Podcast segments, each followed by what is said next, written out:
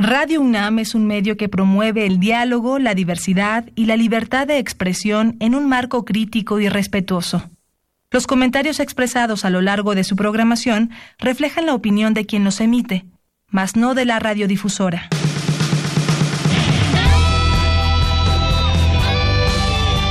Prisma RU. Relatamos al mundo.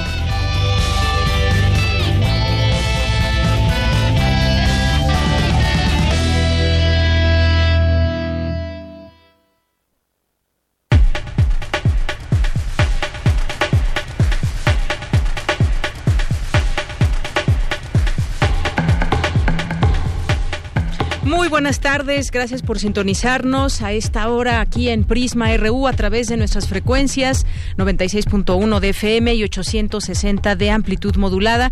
Es un gusto como todos los días estar con ustedes al frente de estos micrófonos, más aún en estos tiempos donde se requiere toda esa información y esa eh, información que surja también de nuestra universidad y todas las actividades también alternativas que son parte diaria y cotidiana ya aún estando en estos eh, momentos de contingencia.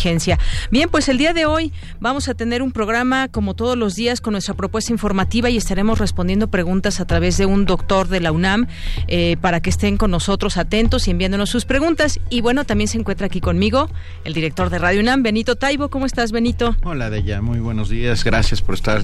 Tardes ya, muy buenas tardes. Gracias por este esfuerzo que están haciendo todo el equipo de Radio UNAM. Lo agradezco inmensamente, lo agradecemos todos. Solo para contar muy rápidamente que a partir de hoy hemos enlazado nuestras dos frecuencias, el 96.1 de FM y el 860 de AM, ah, para ah, cumplir con las lógicas de esta segunda fase de la, de la epidemia para tener el menos número posible de colaboradores y trabajadores dentro de Radio UNAM. Así que ustedes escucharán hasta nuevo aviso eh, toda la programación de FM en las dos frecuencias. Les pedimos eh, comprensión, eh, su escucha, que estén con nosotros. Estaremos informando todo el tiempo como se ha venido haciendo hasta ahora sobre el coronavirus y sobre, por supuesto, las actividades de eh, comunidad, de la comunidad de, de, perdón, porque claro, pues está, ayer anunciábamos este campus virtual, por ejemplo, muy importante dentro de las actividades y Cultura UNAM que tiene un montón de cosas. Y Cultura UNAM que tiene un montón de más de 700 actividades en línea para que ustedes puedan resistir estos tiempos de encierro. Y decir también, por supuesto, que está en nuestro podcast, en nuestro podcast ustedes podrán encontrar conciertos completos, radio, teatro cuentos, ah, nuestros programas habituales eh, que están ahí listos para ser escuchados. Ah, estamos haciendo comunidad de esta manera, entre todos. Estamos ah, resistiendo estos tiempos difíciles juntos, que es la única manera en que podremos lograrlo. Así es, y fíjate, ahorita que estás hablando de esas actividades, hoy vamos a platicar justamente con Juan Meliá, que es director de Teatro UNAM. Eh, lo vamos a tener en la segunda hora. Vamos a platicar con Amanda de la Garza, que también ya está presente en todas estas actividades virtuales. Ya está la sala la 10 virtual del MOAC, por ejemplo. Así es. Y no me voy a adelantar a Juan por, para que él sea el que lo avise, pero hay una sorpresa. Estamos, habrá un concurso entre Radio UNAM, la cátedra Max y eh, Teatro UNAM, pero que sea él el que lo avise, porque sería yo mala persona si lo hago. Adelantarte a la entrevista. Bueno, pues ya lo tendremos aquí más adelante. Yo solo venía a agradecer inmensamente el enorme esfuerzo que están haciendo todos los compañeros de Radio UNAM, todos los, eh, los compañeros de cabina. Gracias, Coco.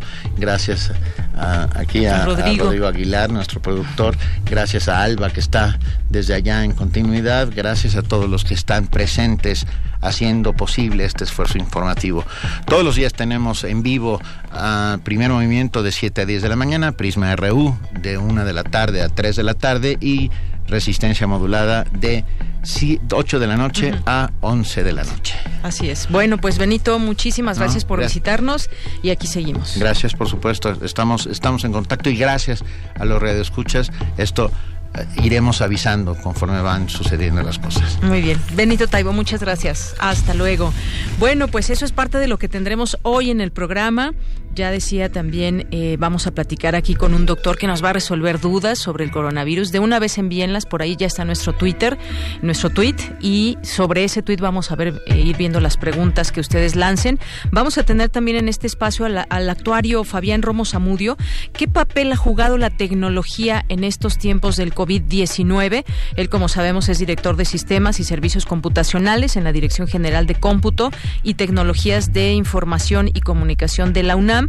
En caso, el caso de China, el caso de Taiwán, han eh, logrado hacer muchas acciones gracias a la tecnología que tienen y con la que cuentan. ¿Cómo, cómo qué pasa? Ni siquiera en Europa ha sucedido eso, la tecnología en algún de alguna manera sí, en algunos sitios se están utilizando drones, por ejemplo, para eh, vigilar a que la gente no salga. Aquí en México, ¿qué podemos hacer entre la tecnología y lo que está sucediendo? Vamos a platicar aquí con, eh, con Fabián Romo en unos momentos más. Así que pues esto es parte de lo que tendremos hoy en el programa. Por supuesto tendremos las secciones de sustenta de Daniel Olivares que nos va a hablar del Bicipuma que cumplió 15 eh, años y también Dulce Conciencia que nos va a platicar aquí sobre la vacuna. ¿Qué avances hay también aquí en México? ¿Qué esfuerzos se hacen? Y bueno, pues va a tener aquí a, la doctora Laura Palomares, académica del Instituto de Biotecnología de la UNAM. Vamos a tener como todos los días nuestras secciones de cultura nacional e internacional. No se lo pierdan, esto y más tendremos hoy aquí en Prisma RU. Desde aquí, relatamos al mundo. Relatamos al mundo. Relatamos al mundo.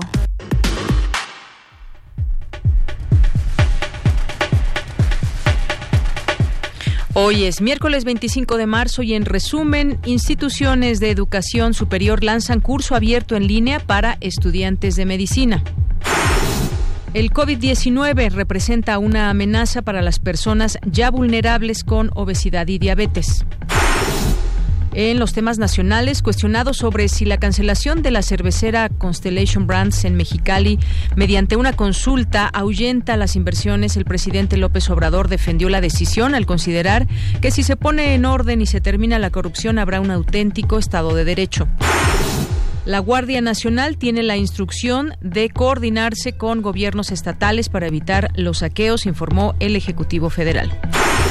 Los 60 verificentros de la Ciudad de México dejarán de funcionar a partir de hoy y reabrirán en la tercera semana de abril, dio a conocer este miércoles la secretaria de Medio Ambiente. Un paciente con COVID-19 de 70 años de edad falleció este miércoles en San Luis Potosí, informó la Secretaría de Salud Estatal. Con este suman ya seis víctimas mortales. El gobierno federal informó que se alcanzó un acuerdo para incrementar la venta de azúcar a Estados Unidos por un monto de 1.4 millones de toneladas. Moody's Investor Service ajustó sus proyecciones de crecimiento y estima que la economía mexicana registrará en 2020 una contracción de 3.7% y en 2021 la recuperación será de 0.9%. Y en materia internacional, la Cámara de Diputados de Chile aprobó aplazar el próximo, al próximo 25 de octubre el plebiscito sobre una nueva constitución que iba a celebrarse este 26 de abril, proyecto que ya contaba con la aprobación del Senado y que ahora quedó listo para su promulgación por el Ejecutivo. Campus RU Bueno, como todos los días, nos enlazamos con nuestra compañera Virginia Sánchez, que nos tiene el reporte diario sobre el coronavirus. ¿Qué tal, Vicky? Te saludo con mucho gusto. Muy buenas tardes. Hola, ¿qué tal? Ya muy buenas tardes a ti y al auditorio de Prisma RU. También los saludo con mucho gusto. Y bueno, con este reporte del día de hoy, a nivel internacional hay un registro de más de 386.350 eh, casos en el mundo y más de 14.788 muertas por este COVID-19. En el ámbito nacional son 405 los casos confirmados, 2.161 los ya negativos y 1.219 los sospechosos. Y bueno, pues el número de decesos ya aumentó a cinco. Tres en la Ciudad de México, ya se registró la muerte de una mujer de 61 años aquí en la Ciudad de México, que suma estos tres, uno en Hidalgo y uno en Jalisco. Con esto el índice de letalidad nacional es de 1.2%. Y bueno, cabe señalar que entre estos registros, tanto de los casos confirmados como los decesos, pues el 60% ha registrado un problema de obesidad, el 60% de diabetes, 40% de hipertensión el 20% de insuficiencia renal crónica y 20% enfermedad pulmonar obstructiva crónica, por lo que, bueno, se ha estado haciendo un llamado que quienes padecen estas enfermedades son quienes deben de tener sobre todo este especial cuidado. De manera más detallada, estos casos confirmados tenemos que en la Ciudad de México hay 66 confirmados, en Nuevo León 52, en Jalisco 46, en Yucatán 24, en el Estado de México, Puebla y Quintana Roo con 22 casos, Querétaro y San Luis Potosí con 16, Baja California con 7, Coahuila y Guanajuato con 12, Michoacán con 8, Hidalgo y Veracruz con 7, Aguascalientes, Chihuahua, Guerrero y Tabasco con 6, Durango y Tamaulipas con 5, Oaxaca, Sinaloa y Sonora con 4, Zacatecas con 3 y Baja California Sur, Campeche, Chiapas, Colima y Morelos con 2 y Nayarit con 1. Y bueno, hasta ahora el estado que sigue sin contagios confirmados pues ha sido el de Tlaxcala y solo con 18 sospechosos. Bueno, de todos estos casos confirmados el 88% siguen siendo en esta categoría de atención ambulatoria, 7% estables, 2 el 2% graves y 2% ya recuperados. El sexo sigue predominando el masculino con el 62% y el femenino con el 38% y la mediana de edad de 39 años. Y bueno, pues eh, la jefa de gobierno de la Ciudad de México, Claudia Sheinbaum, acompañada por el titular de Desarrollo Económico de la capital, anunció esta mañana una serie de medidas. En primera, un operativo y acción inmediata para que no haya desabasto de agua en la Ciudad eh, de México. Y esta medida, bueno, ha sido en coordinación con la Comisión Nacional del Agua, con el Estado de México y con el Sistema de Agua de antemano, pues también se hizo un llamado para no usar el agua posible para lo que no se requiera en este momento. Se ha dicho que hay que estarse lavando las manos continuamente, pero bueno, yo creo que también en esto podremos tomar medidas para no desperdiciar el agua. Sobre este operativo, escuchemos lo que dijo. Entonces, de parte del Sistema de Aguas de la Ciudad de México, estamos en coordinación con las 16 alcaldías, estamos equipando como emergencia algunos pozos que suministran particularmente al norte de la ciudad, se llama Programa de Acción Inmediata del sur y de norte de la ciudad, de algunos pozos que habían salido de operación y que nosotros con recurso del gobierno de la Ciudad de México estamos aportando para que se pueda lo más rápido operar. Lo segundo, estamos en coordinación permanente para el sistema Cutzamala, que no disminuye el agua del Cutzamala. De igual manera, estamos estableciendo una vigilancia especial con la Guardia Nacional y el gobierno del Estado de México. Y lo otro es un operativo de pipas especiales con las 16 alcaldías, pero en particular para Iztapalapa, para la alcaldía de Tlalpan, Xochimilco y Tláhuac. Ha habido algunos problemas también en Benito Juárez y Cuauhtémoc, entonces estamos ahí para Escaposalco y Gustavo Madero es este programa de puesta en marcha de algunos pozos que habían salido fuera eh, con toda urgencia. Y en segundo también presentó la estrategia de apoyo y financiamiento a empresas durante la contingencia por COVID-19. Con esto, pues, hijo, se suma a los apoyos a las microempresas, que son las que más generan empleos. Sobre esta estrategia, escuchemos lo siguiente. Eh, vamos a aumentar hasta 500 millones de pesos al Fondo de Desarrollo Social para créditos de 10 mil pesos, principalmente para la microempresa, con las siguientes características. 0% de interés, cuatro meses de gracia para no tener que pagar y pagaderos a dos años y todo va a ser a través de el micrositio de Fondeso.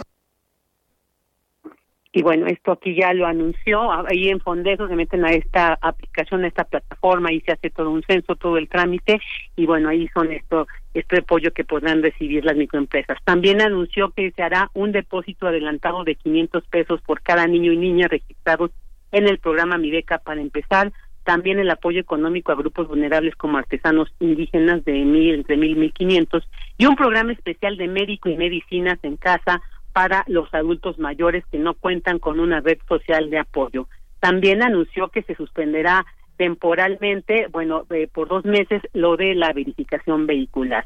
Y bueno, de Yanira Auditorio, recordar que ya estamos en la fase 2, que esto implica el proteger y cuidar a las personas adultas mayores y otros grupos de mayor riesgo, la suspensión de las clases en todo el sistema educativo nacional, también la suspensión temporal de eventos y reuniones de concentración de 100 personas o más, y todas las reuniones privadas, públicas, sociales o gubernamentales también pues tendrán que ser, evitadas y la suspensión temporal de actividades laborales que impliquen la movilización de personas de sus domicilios al trabajo y de regreso o que impliquen la movilización en el espacio público.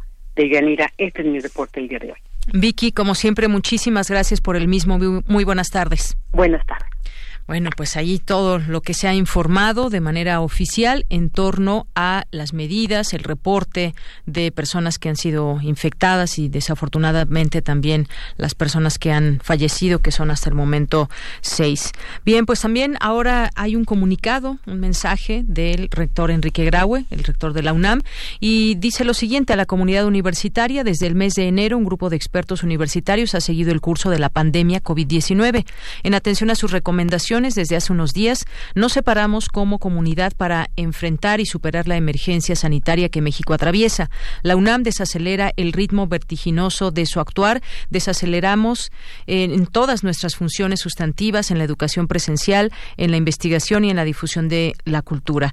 Pero la universidad nunca se detiene.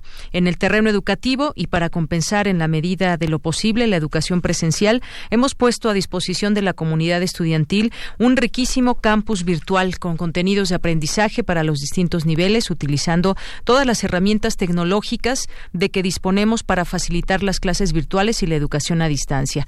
En relación con la investigación, continuará aquella que, por su curso natural, no pueda ser llevada a cabo desde los domicilios de los investigadores, además de que seguiremos realizando toda aquella consustancial a la seguridad nacional. Y los canales de difusión de radio y televisión, nuestras poderosas redes sociales y nuestra comunicación en general redistribuirán cargas de trabajo y mantendrán su importantísima labor, además de informar de manera veraz y oportuna sobre la situación que guarda la universidad en relación con el COVID-19. A todas y todos ustedes, la universidad, como siempre, les reconoce su compromiso y lealtad con la institución y con México. Nos distanciamos físicamente entre nosotros, pero seguimos trabajando unidos para evitar la dispersión del contagio y su propagación a una escala mayor.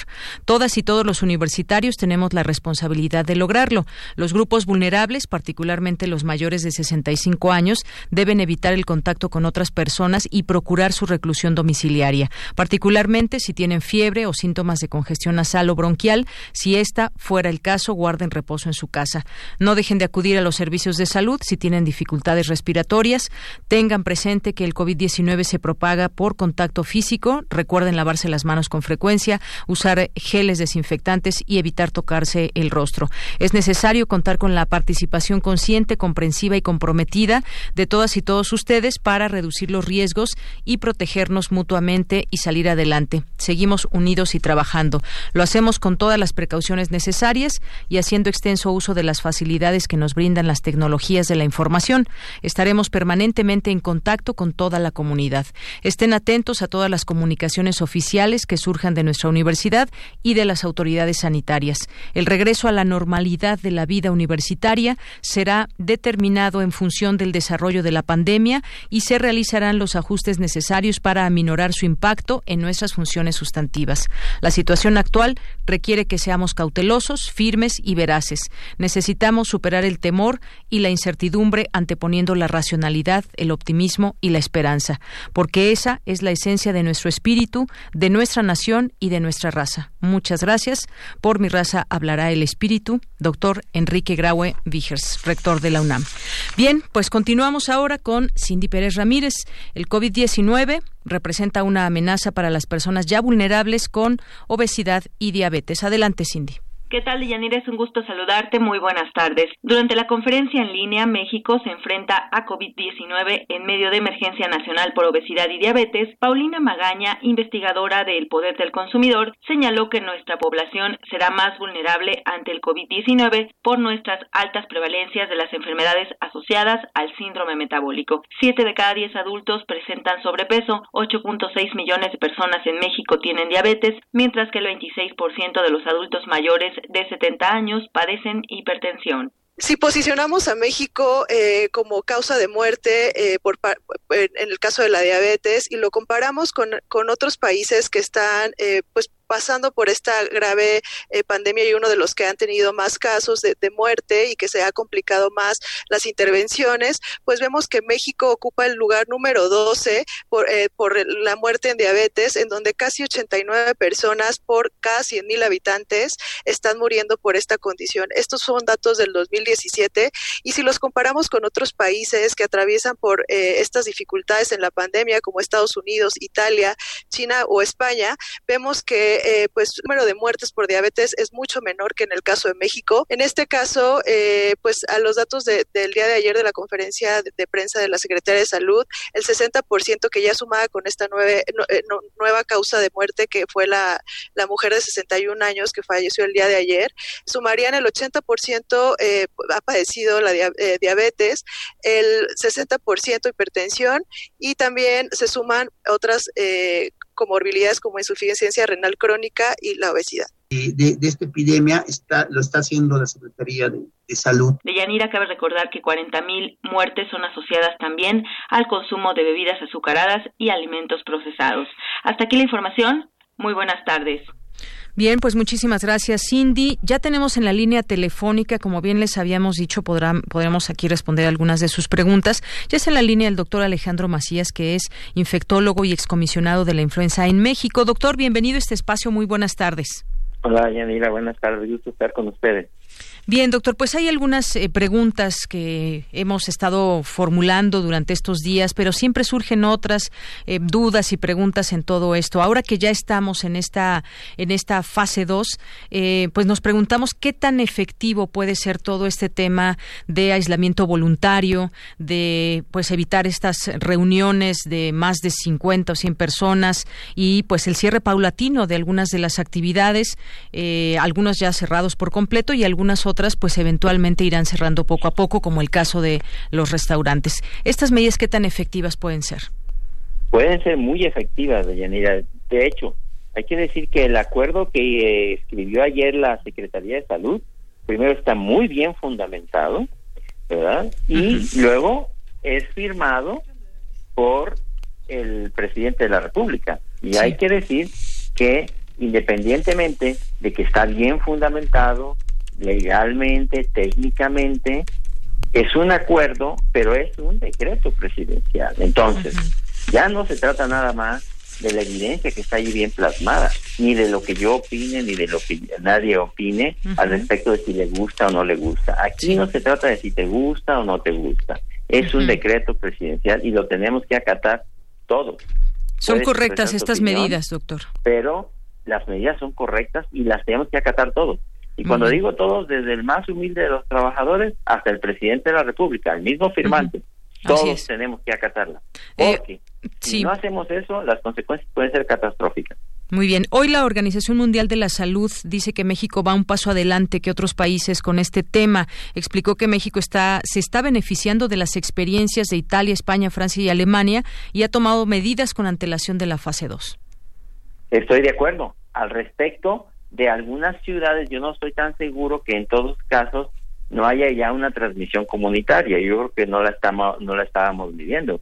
Pero estoy absolutamente de acuerdo que se hizo lo que ya y, que era inminente que se tenía que hacer a la voz de ya y en eso creo que no tenemos más que felicitar a las autoridades. Y eso da una cierta tranquilidad, doctor, en esta, pues en esta guerra de información, también hay que decirlo, porque pues también hay muchas, muchas voces donde están diciendo que México no está haciendo prácticamente nada o que las medidas son muy limitadas con respecto a otros países. Hay también esas voces y hay que señalarlo.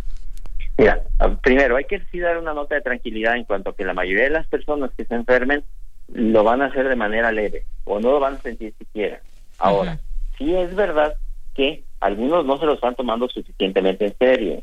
Lo que está pasando en Italia, lo que está pasando en España, en Irán, lo que ha pasado en la parte central de China, nos muestra el potencial de este virus. Puede ser una verdadera catástrofe. Entonces, sí, hay que decir que hay todavía gente que no se lo está tomando en serio, a pesar de que ya es un decreto lo que tenemos que hacer. Muy bien. Eh, las felicitaciones por cuanto ya se, se tenga que hacer, pero también puede ser que en algunas zonas de México el virus ya se esté transmitiendo comunitariamente y que ya de todos nos vayan a ocurrir algunas cosas. Tenemos que estar esperándolo eh, eh, la mejor de las suertes y también esperamos que haciendo las cosas bien nos vaya bien, ojalá, pero también tenemos que estar preparados por si las cosas no van bien. Bien, paso a las preguntas también de nuestro público, doctor Alejandro Macías. Eh, nos dice Andrés que cuando alguien se enferma, ¿cuánto tarda, si no hay complicaciones, en curarse y dejar de ser contagioso para saber cuánto tiempo aislarse de ser necesario? De que empieza eh, aproximadamente siete días habitualmente, un poco más, un poco menos, pero ya se dice que está curado cuando ya se siente bien y ya ha tenido tres días sin fiebre. Muy bien. Eh, Cristina Salmerón nos dice, ¿es seguro pedir comida para comer en casa? ¿Cuánto tiempo puede permanecer el virus en la comida? Bueno, en los empaques el virus es, es activo, pero procuren, si piden comida en casa, procuren comer comida cocinada, ¿verdad? Los empaques generalmente rugosos, ese tipo de materiales, mantienen el virus, pero generalmente vive, sobrevive poco y en pocas cantidades. Eh, en esos casos, lo que puedan cocinar en casa, pues también bueno, eh, eh, que prefieran ahorita los enlatados, los que lo tengan, comida cocinada, y si van a mantener una comida que coman que, que no sea procesada, lo cual es correcto también, pueden mantenerla, digamos, en cuarentena al menos unas horas, porque si tiene el virus, mientras más pase el tiempo, se va desactivando. Bien, eh, nos dice Silvia Vargas, dice, por lo que he leído, el virus reconoce una proteína que está en las células dañadas o envejecidas de los pulmones, así como en el hígado y el intestino delgado. Sé que es muy pronto para que se pueda saber todo de este virus. Mi duda es, una persona que sana del COVID-19, ¿qué porcentaje le podrán quedar de esos reservorios en su organismo? No, una persona que sana, por lo que sabemos, queda sana sin ningún problema en su gran mayoría. Algunos que tuvieron enfermedad muy grave pueden quedar con daños en los pulmones, pero por lo que sabemos, hasta ahorita. Este virus se cura, se cura completamente y la persona que queda curada va a quedar inmunizada. Probablemente después cambie alguna información, pero eso es lo que sabemos hasta ahora. Eh, Juan Palma nos dice, nos recomiendan que no nos toquemos la cara, pero también el virus puede sobrevivir en el cabello. Sí, mira, yo creo que esa, esa recomendación de no tocarse la cara es un poco eh, inútil por lo siguiente. No hay que decir no te toques la cara, te puedes tocar el pelo, te puedes tocar la frente, el mentón, las partes secas de la cara. Yo creo que el mejor consejo es, saber, no te rasques los ojos, no te piques la nariz, no metas el dedo en la boca. Así. Y lo demás es muy difícil porque van a ver que la gente va a estar tocando la cara, el pelo, las, las, este, las orejas, el mentón, de la frente. Ahí no hay problema.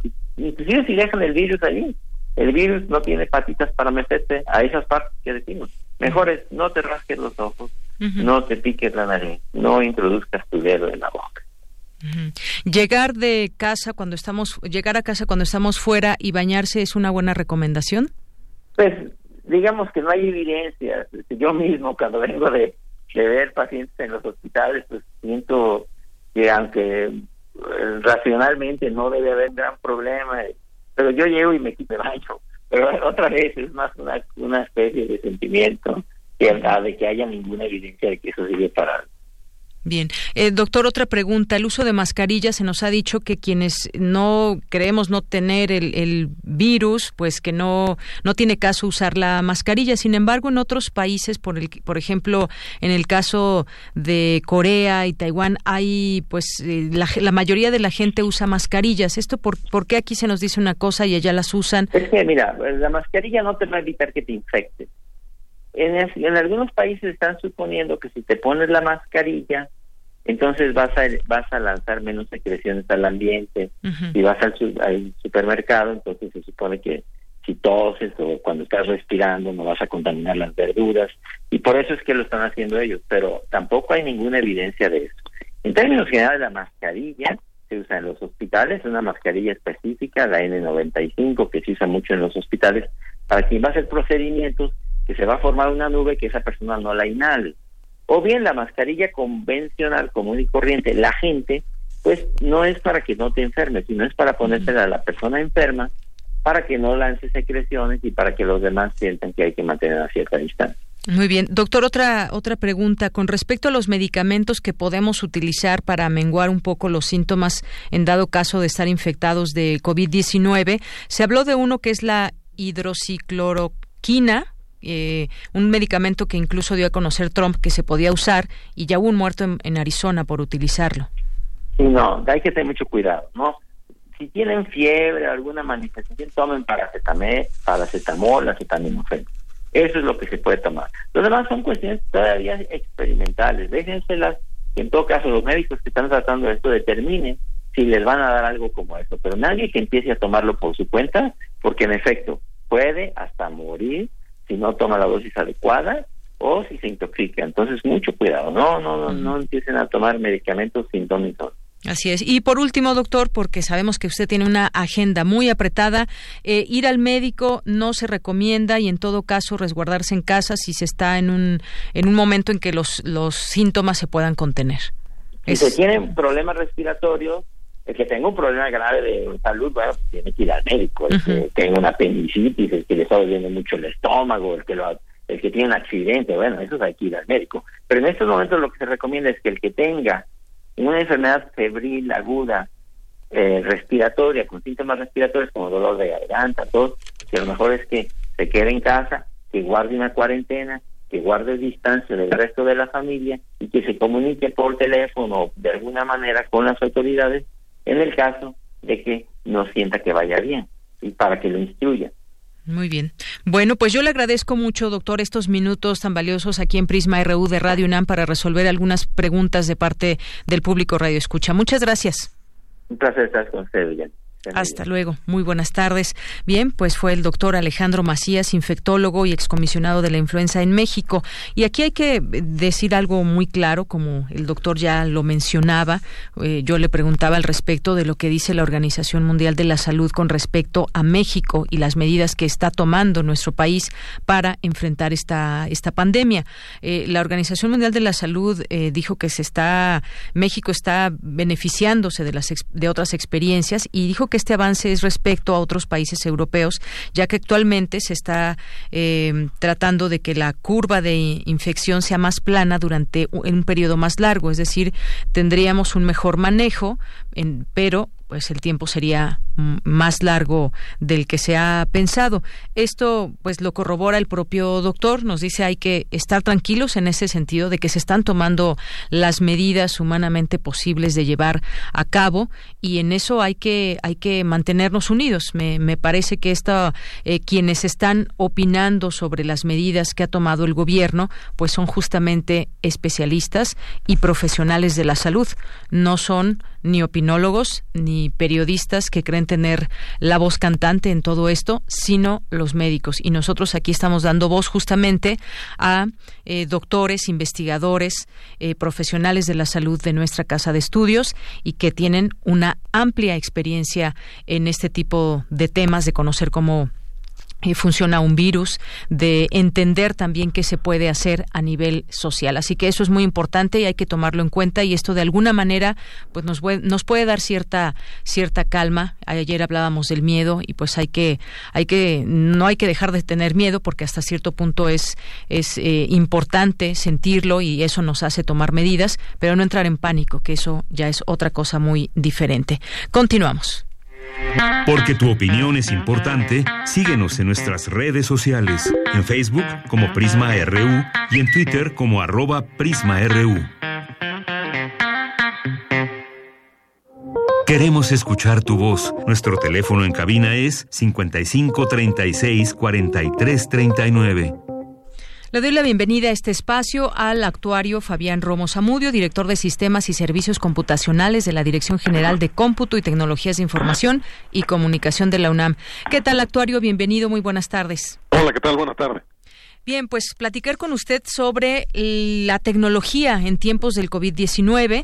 Hay algunos países que han estado echando mano de las, eh, de las tecnologías para eh, ayudar a revertir eh, pues los efectos que pudieran ser peores de los que actualmente se tienen en el mundo. Uno de estos países es China, otro eh, lugar también es eh, Taiwán o incluso también Corea. Y pues me gustaría que nos platicara su punto de vista sobre qué papel está jugando la tecnología en estos tiempos. Eh, caray, la tecnología sin lugar a dudas es, yo creo que es la primera epidemia, en este caso ya pandemia, pues, que está profundamente relacionada con el ámbito de las tecnologías, muy, muy especialmente la tecnología de información y de comunicación, lo que llamamos las TICs, porque se ha echado mano de toda esta tecnología, en primer lugar, para detectarlo, para prevenirlo en, la medida de lo posible y también para ya la modo, la manera en la cual estamos operando eh, a, nivel de la de la academia, de las industrias, de las empresas, el gobierno, en todos lados estamos invadidos de tecnología y más dependientes de esto para precisamente contrarrestar los efectos. Y como bien lo mencionaba en el caso particular de China y otros países donde empezó la pandemia, pues sí, se ha visto la, la inversión, por ejemplo, de drones para desde funciones como comunicar a la gente que se regresa a sus casas, algo que parecía solamente de películas de ciencia ficción, en donde un robot aparecía y le informaba algo a alguien, ¿no? En, en tantas películas que hemos visto al respecto de de estos este de esta inteligencia artificial que que interactúa continuamente con el ser humano hasta cosas que ya habíamos visto hace algunos años que empezaba a utilizarse los drones, por ejemplo, para la entrega de paquetería, en donde eres para la entrega de este suministros médicos en situaciones complicadas, ¿no? En, lugares difíciles de, de, acceder, precisamente por la misma situación de del riesgo sanitario. Este, la desinfección también se están ocupando para desinfectar zonas los drones, eh, para, para poner algún tipo de, de, de líquidos para, para la limpieza y algo muy interesante también para detectar, por ejemplo, la temperatura o los síntomas, este análisis de la visión, del comportamiento de los seres humanos para identificar aquellos que potencialmente puedan estar teniendo algún tipo de, de reacción, ¿no? Porque estén este ya eh, con el virus en, en, en, sus cuerpos. Entonces, sin lugar a dudas, la tecnología nos está sorprendiendo de todo lo que lo que se le está utilizando para paliar lo más posible para minimizar este todo el riesgo, todas las implicaciones que tiene el, eh, coronavirus. Así es, eh, justamente es muy interesante todo esto que está pasando con la tecnología, porque cada, cada ciudadano es evaluado, por ejemplo, allá en, en China, consecuentemente en su conducta social, y no en ningún momento leía yo, hay un, un, artículo muy interesante que se publicó en el país de Byung-Chul Han, un filósofo ensayista surcoreano, dice, en China no hay ningún momento de la vida cotidiana que no esté sometido a observación. Se controla cada clic, cada compra, cada contacto, cada actividad en las redes sociales, a quien cruza con el semáforo en rojo, a quien tiene trato con, eh, con críticos del régimen, en fin, también cuestiones políticas que los han llevado a eh, pues tener toda esta implementación tecnológica. Hay 200 millones de cámaras de vigilancia en China y muchas de ellas están provistas de una técnica muy eficiente, como usted decía, incluso eh, la temperatura, el reconocimiento facial, por supuesto, y miden al medir la temperatura, pues pueden también tener ubicados esos lugares donde pues el COVID-19 puede tener una cierta influencia y cómo eh, pues en esa zona también avisar y dar seguimiento a todas esas esas personas, cosa que no ha sucedido tan meticulosamente en otros lugares como como en Europa. Eh, Fabián. Es correcto, sí. En Europa hemos visto, además con una mezcla también, como bien lo menciona, de, de, de ya una especie, podremos hasta llamarle como de tradición, aunque tal vez es un abuso de la palabra, como ocurre en China, de, de, de esta este seguimiento puntual de las actividades del ciudadano que recuerda mucho todo el capítulo, todos los capítulos orwellianos, ¿no? De 1984 con las famosas telepantallas que mencionaba ya Orwell en su novela, en donde cada actividad del ser humano era detectada, incluso si sonreía o no, porque este y era monitoreada, identificada y ver si era un disidente o o qué era lo que estaba pensando o pasando por la mente de del sujeto a tal grado que había un control incluso mental. Muy distinto a lo que ha sucedido precisamente en Europa y no tanto porque no hay una disponibilidad de esa tecnología. Por supuesto en China ha habido, bueno, es el lugar donde la mayor parte de los recursos tecnológicos se fabrican, ¿no?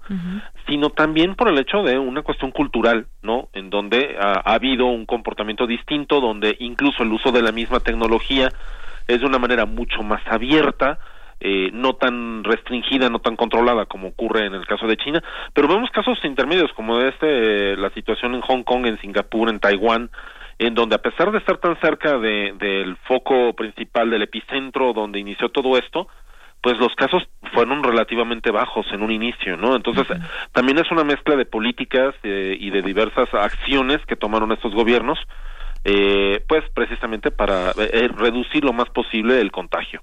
Así es. Incluso se habla, por ejemplo, bueno, no solamente en China, sino también en otros eh, países asiáticos, la vigilancia digital se emplea a fondo para contener la epidemia. Pone el ejemplo en este artículo de Taiwán. El Estado envía simultáneamente a todos los ciudadanos un SMS para localizar a las personas que han tenido contacto con infectados o para informar acerca de los lugares y edificios donde ha habido personas contagiadas.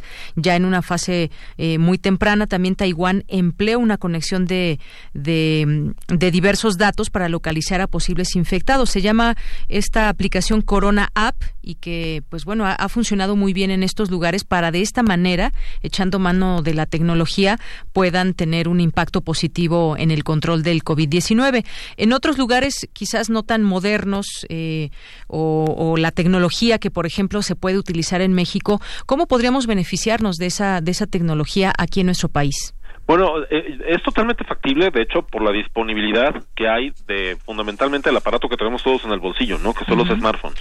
Sí. Los smartphones, en efecto, es donde principalmente descargamos todas estas aplicaciones que tienen múltiples funciones. Algunas de estas aplicaciones van desde lo más simple, como hacer encuestas para que la gente se... Pues no es un autodiagnóstico, no, no, no intenta reemplazar a un médico, pero sí al menos pues identificar cuáles son los síntomas más comunes que podrían en un momento dado también reducir el impacto sobre los servicios hospitalarios eh, de primero, segundo y tercer nivel, pues de que cualquier persona que no porque sienta que tal vez le este le, le escurre un poco en la nariz, este, ya con eso piensa que tiene el, el, el COVID-19 pero sí es, es mm, desde esta parte, digamos, de reducir o mitigar eh, lo que puede ser una paranoia en, en los propios usuarios, hasta crear algo que, como bien lo menciona usted, se ha hecho en varios países, especialmente en Asia, que fueron los, se le llama esto cerco digital.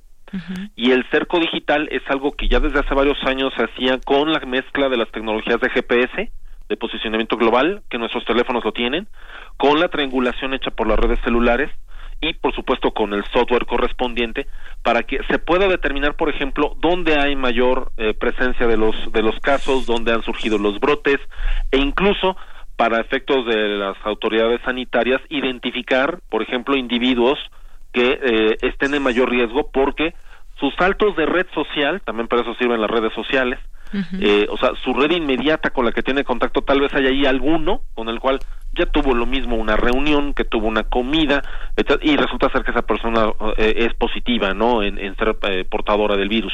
Entonces, es una mezcla de tecnologías que podría perfectamente México utilizar, que ahí lo que conviene es sumar esfuerzos entre áreas de desarrollo tecnológico, el sector privado, y por supuesto todos los recursos de conectividad, así como también una, una parte de política a nivel gubernamental, para ir mitigando todos estos riesgos y como usted bien lo mencionaba, lo que se está tratando aquí es de aplanar esta curva de incidencias para que no se rebase la capacidad del sistema de salud. Eso tal vez nos va a llevar más tiempo en nuestro país a, a ir eh, reduciendo el riesgo sobre esta sobre esta pandemia, pero eso también nos da el tiempo para que podamos ir implementando esto, pero no podemos dormirnos a nuestros laureles de decir lo vamos a hacer dentro de tres meses, ¿no? Ese es un tiempo que no tenemos, o sea, tenemos que hacerlo mucho más rápido. Muy bien, y este es un virus que si no tuviéramos todas estas tecnologías que se están usando ahora para tratar de aminorar todos estos efectos y situaciones que se están dando en cada país, este, este virus, si no tuviéramos esa tecnología, hubiera sido mucho peor. Muy probablemente de hecho, hay modelos que se han creado matemáticamente, precisamente con el uso de, de supercomputadoras. Algunas de las primeras, llamemos, soluciones de, este, de fármacos y demás han estado ejecutándose a través de la secuenciación del, del ARN de, de, del virus en supercomputadoras en todo el mundo, incluso la, la supercomputadora más grande del planeta, hablando del otro extremo de la tecnología, que es la que se encuentra en los laboratorios de Oak Ridge en los Estados Unidos, ha estado haciendo diversas simulaciones de utilizar diversos químicos para contrarrestar y para curar o crear los anticuerpos en, el ser humano a, fin de que contrarreste los efectos del virus. O sea, hay toda una gama de tecnología desde la parte del teléfono inteligente, los drones, la internet, las aplicaciones, hasta las supercomputadoras relacionadas con este virus y que por supuesto, si no tuviéramos toda esta tecnología, incluso las simulaciones que se han corrido hablarían de una situación mucho más delicada, mucho más grave que la que estamos viviendo. Así es. Eh, por último, y por último, actuario, quisiera preguntarle, ahí y tengo ahorita en mis manos, seguramente a muchas personas ya les ha llegado esta eh, aplicación eh, que se llama covidvisualizer.com, donde se tiene la posibilidad de con nuestro dedo poder darle, tocar cualquiera de los países donde queremos, de los cuales queremos saber la información y nos dice el número de contagiados, el número de muertos y el número de personas que se han curado. ¿Esto eh, es completamente confiable o cómo, eh, cómo lo insertamos en todo esto? Porque, bueno, es una gran tecnología en todo caso.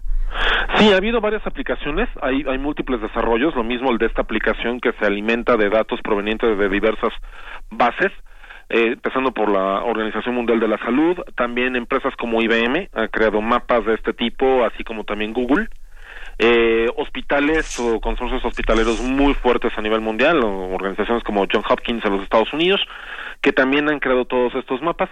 Eh, en lo particular, la recomendación es irse a las fuentes que tengan una, que sea muy claro distinguir cuál es el origen de sus datos. Y en este caso, si los datos son, por ejemplo, provenientes de organizaciones de salud, como la Organización Mundial, este eh, secretarías o ministerios de salud a nivel este nacional etcétera etcétera es mucho más confiable esa esa información. Y porque también algo muy importante algo contra lo que también se tiene que trabajar en estos en esta contingencia en la que estamos es en contra de la desinformación. Y ahí también es donde nos apoyamos en la tecnología no evitar noticias falsas evitar eh, todos estos agoreros del desastre y y este y profetas este de, de, la mañana no y de la tarde y de la noche que se les ocurre decir algo este cuando en realidad lo que estamos viendo es algo que forma parte de una realidad que le estamos viviendo como como seres humanos pues o sea no es un invento de alguien que específicamente quiera fastidiar a toda la humanidad ni mucho menos simple y sencillamente es este tipo de riesgos se vivió hace eh, casi un siglo con la influenza española con tantos millones de muertos. Este, ha habido este tipo de epidemias a lo largo de toda la historia de la humanidad y por supuesto cada vez es más complejo, somos más seres humanos, pero también tenemos más recursos para batallar contra eso, ¿no? Muy bien.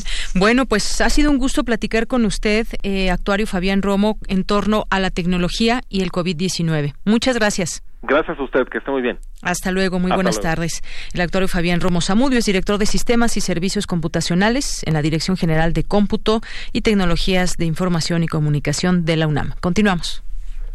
Porque tu opinión es importante, síguenos en nuestras redes sociales, en Facebook como Prisma RU y en Twitter como arroba PrismaRU.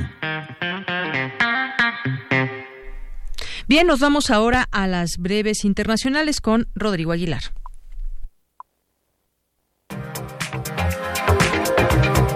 Internacional RU. El Banco Mundial y el Fondo Monetario Internacional pidieron a los acreedores bilaterales de los países más pobres que aplacen los cobros de deuda para que estas naciones puedan tener liquidez ante la pandemia del coronavirus. Miembros no permanentes del Consejo de Seguridad de la ONU planean presentar ante ese organismo internacional un plan para que se levanten las sanciones contra otros países, anunció el presidente de Irán, Hassan Rouhani, en una reunión con su gabinete. Medidas extremas en Italia a partir de este miércoles. Las multas para quienes no respeten el aislamiento pueden ascender hasta 3.000 euros, una medida para intentar frenar la propagación del coronavirus ante la saturación de los hospitales que no pueden atender a todos los pacientes, sobre todo en el norte del país europeo. España superó hoy a China en el número de muertes por coronavirus, con 3.434 víctimas, según las estadísticas publicadas este miércoles por el ministro de Sanidad. Aún así, el gobierno español envía un mensaje optimista. La epidemia provocada por el nuevo coronavirus golpea duramente las residencias de ancianos en Francia. Decenas de adultos mayores han muerto en los últimos días. En el hogar geriátrico y de retiro de la Fundación Rothschild en París, 16 personas han muerto y 81 han dado positivo para COVID-19, según Le Parisien. Una gripecita. Es así como el presidente de Brasil, Jair Bolsonaro, ha calificado la pandemia del coronavirus, que ya ha cobrado la vida de al menos 20.000 personas en el mundo entero. El mandatario criticó las medidas de protección adoptadas por algunos estados brasileños porque para él la prioridad es la economía. La respuesta de la ciudadanía son cacerolazos durante las noches en modo de protesta. Queremos escuchar tu voz. Nuestro teléfono en cabina es 55 36 43 39. Relatamos al mundo. Relatamos al mundo. Bien, continuamos, continuamos en este espacio también donde queremos ir dando voz a personas que se encuentran en distintas partes del mundo, en distintos países, y que nos pueden compartir aquí su testimonio sobre cómo están viviendo esta pandemia del COVID-19. Y también, pues, hemos estado muy atentos a lo que dicen eh, algunos gobiernos a través de sus presidentes, como el caso de Donald Trump, que teme por la economía de Estados Unidos ante el confinamiento por coronavirus y que pretende eh, reabrir la economía el próximo 12 de abril, si no recuerdo. Vamos a hablar, a enlazarnos hasta allá, hasta Estados Unidos, con Manuel Iris, que es un poeta mexicano radicado allá en Estados Unidos, en la ciudad de Cincinnati, en el estado de Ohio. Y te saludo con muchísimo gusto. ¿Cómo estás, Manuel? Muy buenas tardes. Hola, ¿qué tal, Deyanira? Muchísimo gusto. Pues nos da gusto platicar contigo y me gustaría en principio que nos platiques pues cómo has vivido todo esto desde un primer momento cuando se dio la noticia de lo que estaba sucediendo en Estados Unidos, que ahora ya es el tercer país con más casos de COVID-19 y en específica o quizás que nos puedas platicar un poco lo que sucede en el estado de Ohio con todos estos casos que hay. Sí, bueno, mira, lo que lo que se puede ver es que hay una contradicción muy clara y muy frontal entre el gobierno estatal del estado de Ohio y el gobierno nacional, aún a pesar de que el gobernador del estado de Ohio es del mismo partido, el gobernador del estado de Ohio es republicano y además un republicano conservador donde los haya, ¿no? Sin embargo, eh, tiene la virtud que lo salva es que el tipo cree en la ciencia.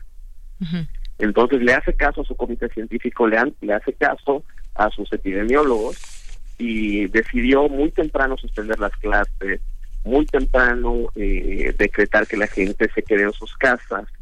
¿Cuántos casos hay allá, Manuel? En el estado de Ohio hay un poquito más de 250 eh, estados. Eh, Y mm, están identificados, la gente está tomando muchísimas precauciones, Estamos esperando todavía en el estado de Ohio que se descubran más casos porque eh, todavía faltan los que fueron contagiados antes de que hay que recordar que este virus toma largo tiempo en manifestarse. ¿no? ¿De un total de cuántos habitantes allá en Ohio? Perdón que te interrumpa, Manuel. En el estado de Ohio, la verdad que no tengo ese número, pero es un estado bastante grande, con bastantes ciudades eh, importantes, Cleveland, Cincinnati, etcétera. No solamente la ciudad de Cincinnati tiene millón y medio de personas y son son muchas. Entonces es un estado es un estado además muy importante electoralmente, lo cual también tiene que ver con las decisiones de Donald Trump. Hay que olvidar que este es un año electoral y él está eh, a su base. Ahora yo escuchaba que tú hablabas del 12 el 12 de abril como el día que Donald Trump dijo para que se termine todo. Bueno, el 12 de abril es el domingo de Pascua. Entonces el tipo está diciendo, bueno, y que salgamos todos de nuestras casas el domingo de Pascua para ir a misa, ¿no? Le está hablando su base muy claramente. Eh, entonces hay un juego electoral muy fuerte. Ahora, por ejemplo, él, eh, se pasó una medida, pero antes había otra donde también se, se, ofrecían cheques, dinero a la gente, ¿no? Eh, pero se ofrecía de una manera era como si el Partido Republicano estuviera regalando dinero eh, sin solucionar los problemas de fondo. Entonces, cuando una persona pedía el trabajo, podía ser que perdiera la casa, le ofrecían mil dólares, que sirven de nada más que para que parezca que el gobierno te está ayudando. Entonces, eh, yo creo que es muy peligroso en, Estados Unidos, en México, en cualquier país, cuando se mezcla eh, lo que deben ser los intereses de salud pública, es decir, cuidar la vida, literalmente la vida de la población y los intereses políticos de cualquier persona o partido. porque cuando se pone eh, cualquier otro interés enfrente de lo, de lo que la ciencia eh, nos, nos, nos plantea como lo que se debe hacer, entonces estamos arriesgando tal cual, estamos arriesgando las vidas de miles de seres humanos por por votos, ¿no? O por quedar bien en tal cual encuesta. Y eso lo quedó pasando en muchos países, no solamente en Estados Unidos. Me parece además peligroso cuando los gobiernos se declaran a favor de defender la economía antes de defender a sus ciudadanos. Así es. Mira, ya encontré este dato. Ya encontré este dato de cuántos habitantes hay en Ohio. Son 11 millones de habitantes, eh, un poquito más que aquí en la Ciudad de México, que tenemos eh, poco más de 8 millones aquí en la Ciudad de México. Pero bueno, eh, 8 millones 855 mil habitantes aquí en la Ciudad de México. Más o menos para hacer un comparativo, que fue, es más o menos, si no mal recuerdo, eh, también el número de habitantes en Wuhan, China. ¿No? Que mm, sí fue, es de 11. Bueno, el caso es que lo traigo a comparación, cómo, cómo se ha actuado y son referencias que hemos ido tomando. A ver, ¿cómo está actuando México frente a lo que está sucediendo en Europa o frente a lo que está sucediendo también aquí en propio, propiamente América Latina? En el caso de Estados Unidos, pues sí sorprendió, sorprendió esa eh, esta situación o esta declaración de Donald Trump, porque además ha habido en torno, pues, distintas eh, respuestas ante ello. También en Nueva York, por ejemplo, hay una situación muy, muy difícil donde, pues, el propio gobernador, eh, pues, también parece ser que está, eh, no está de acuerdo con estas medidas que está, que pretende hacer Trump, que no sabemos si, si es seguro o no. No me quedó claro ese, ese mensaje, Manuel, si vas ya a ser seguro eso o lo evalúa todavía. No te, no te, no te queda claro porque Donald Trump nunca habla claro. Siempre se deja la posibilidad de cambiar de opinión. Esto tiene que ver con de la manera en que él estado actuando desde el principio de la pandemia. Primero, eh, tenía una actitud muy parecida a la de Bolsonaro. Decía que era eh, una gripecilla, que esto no era para tanto, que seguramente en abril iba a desaparecer con el calor. Luego dijo que hay que tomar ciertas medidas y después eh, reescribió el pasado y dijo, bueno, yo siempre he sido un hombre preocupado por esto y ahora soy un presidente en tiempos de guerra, porque esta es una guerra contra el coronavirus. Y dijo que iba a ser muy fuerte y que, y que se desvía todo a nivel nacional por dos semanas. Y luego sale con que no, que para el, que para el, domingo de Pascua ya estará. Entonces, el conflicto con, con, un, con un presidente como Donald Trump es que uno no sabe qué es lo que va a decir después y que ninguna de sus respuestas tiene validez eh, fija Incluso, por ejemplo, firmó, hay un, hay un, un acto, no recuerdo el nombre en inglés, pero eh, es un acto del cual uno le pide a las empresas, por ejemplo, uno le podría pedir a la Ford, eh, le exige desde nivel del gobierno, que deje de fabricar coches y que se ponga obligatoriamente a fabricar máscaras y eh, respiradores, ¿no? Y el tipo lo firmó y al otro y al día siguiente dijo, sí, yo lo firmé, pero no lo voy a, pero no pero no voy a, vigilar que se efectúe. Entonces de nada sirvió que lo haya firmado. Pues el gran conflicto con un, con un presidente como él es que es que verdaderamente uno nunca sabe. Bueno, pues eso es lo que acontece. La respuesta que te puedo decir es eso. Muy bien, Manuel, pues te agradezco mucho eh, eh, que nos hayas dado estos minutos, que compartas con nosotros tu punto de vista también, la forma en que se está viviendo en este estado. Y sobre todo pues estaremos también eh, viendo esas posibilidades que hay en todo esto, pero que también no es de que no no es muy bien recibido este mensaje de Trump por las implicaciones que tiene. Y lo seguiremos, por supuesto. Es muy importante la voz de, de sus gobernadores, por ejemplo, en cada lugar y que nos ejemplificas muy bien con este caso particular en de Estados Unidos tenemos la esperanza de que nuestro votado nos proteja el presidente. Muy bien. Bueno, Manuel, te mando un abrazo hasta allá.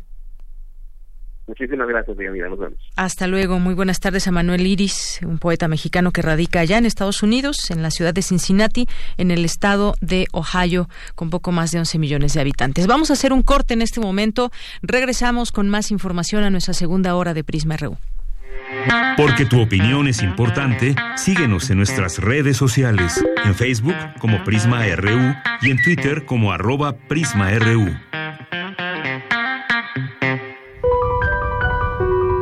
La palabra es la ruta y la guía es el compás.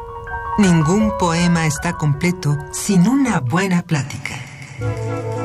Escucha los ejemplos más relevantes de la poesía a través de la voz de sus autores en Al compás de la letra, un espacio para la creación literaria con María Ángeles Comezaña.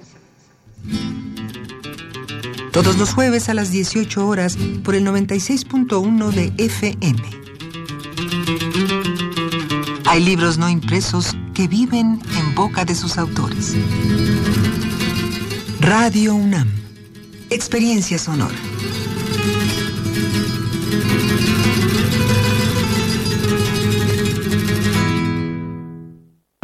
Otra vez salieron a tomar las calles con el rostro cubierto. Paralizaron la ciudad con sus marchas. Dejaron sus pintas en las paredes y monumentos. Y con toda razón lo seguirán haciendo si las cosas no cambian. Porque todos los días en México hay quienes acosan, golpean, violan y matan a mujeres. Esto tiene que parar. Estamos del lado de las mujeres. Estamos con ellas. Movimiento Ciudadano. Inició la fase 2 del COVID-19, pero ya sabes, tu barrio te respalda. Evita grandes concentraciones. Compra en el lugar de siempre. No vayas lejos de casa. Todo lo tienes cerca, con tu gente. En el mercado, la fonda, la tiendita. Ahí está lo bueno, lo que necesitas la comida, los antojos, bebidas, el mandado. Y cuando salgas, yo te acompaño. Soy Susana Distancia. Mantengámonos unidos y quédate en casa. Gobierno de México. Otra vez salieron a tomar las calles con el rostro cubierto. Paralizaron la ciudad con sus marchas. Dejaron sus pintas en las paredes y monumentos. Y con toda razón lo seguirán haciendo. Si las cosas no cambian porque todos los días en México hay quienes acosan, golpean, violan y matan a mujeres. Esto tiene que parar. Estamos del lado de las mujeres. Estamos con ellas. Movimiento Ciudadano gusto de uno, ¿no? Porque uno no te dice, toma mota y te la vas a meter porque te la vas a meter. Uno te la mete por gusto. Para yo no volver este, a ver esos golpes que mi papá este, le pegó a mi mamá, yo este, preferí este, salirme de mi casa. Muchos han sido violados por sus padres cuando son niños y psicológicamente no han podido superar eso. Yo me quiero morir, me quiero morir constantemente. En el mundo de las drogas no hay final feliz.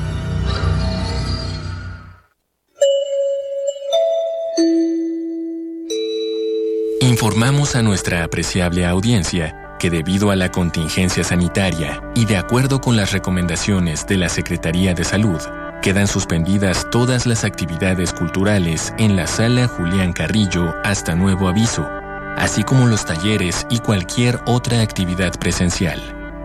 Estamos tomando todas las precauciones necesarias para garantizar la seguridad. Te sugerimos seguir las recomendaciones de salubridad pertinentes y salir lo menos posible de casa. Gracias por su atención. Radio UNAM, Experiencia Sonora.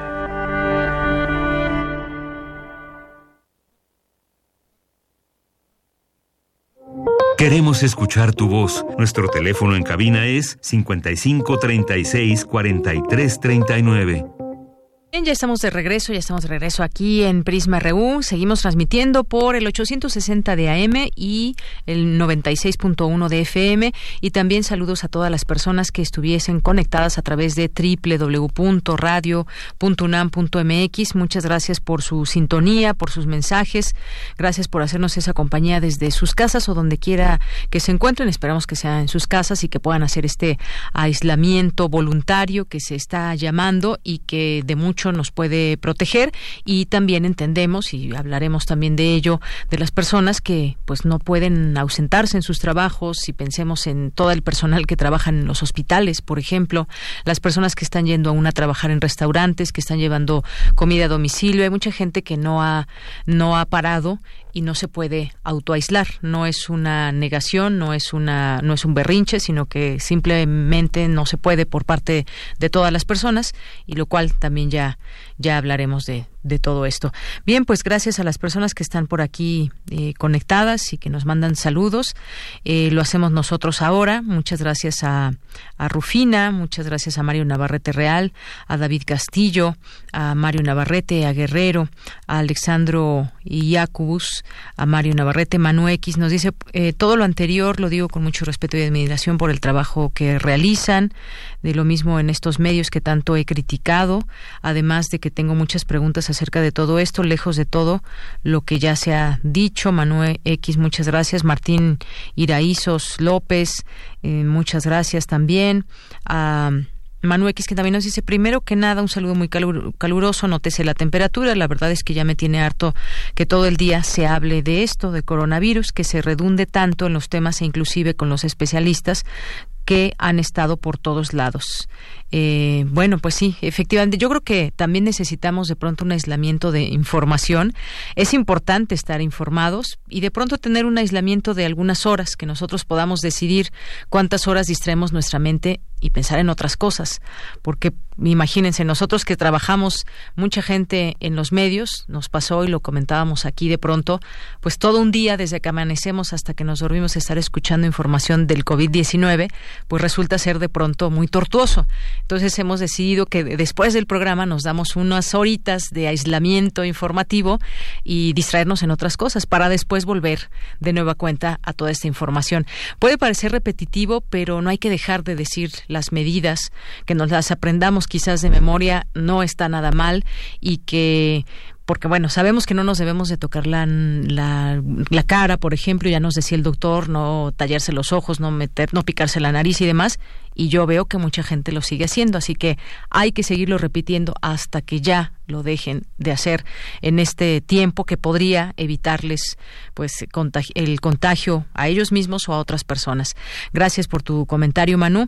Eh, César Soto nos dice la plataforma TeamViewer es utilizada por algunas empresas en México para continuar en labores y conexión remota con la oficina desde cualquier lugar en la emergencia sanitaria COVID-19. Gracias, César, por la por la información.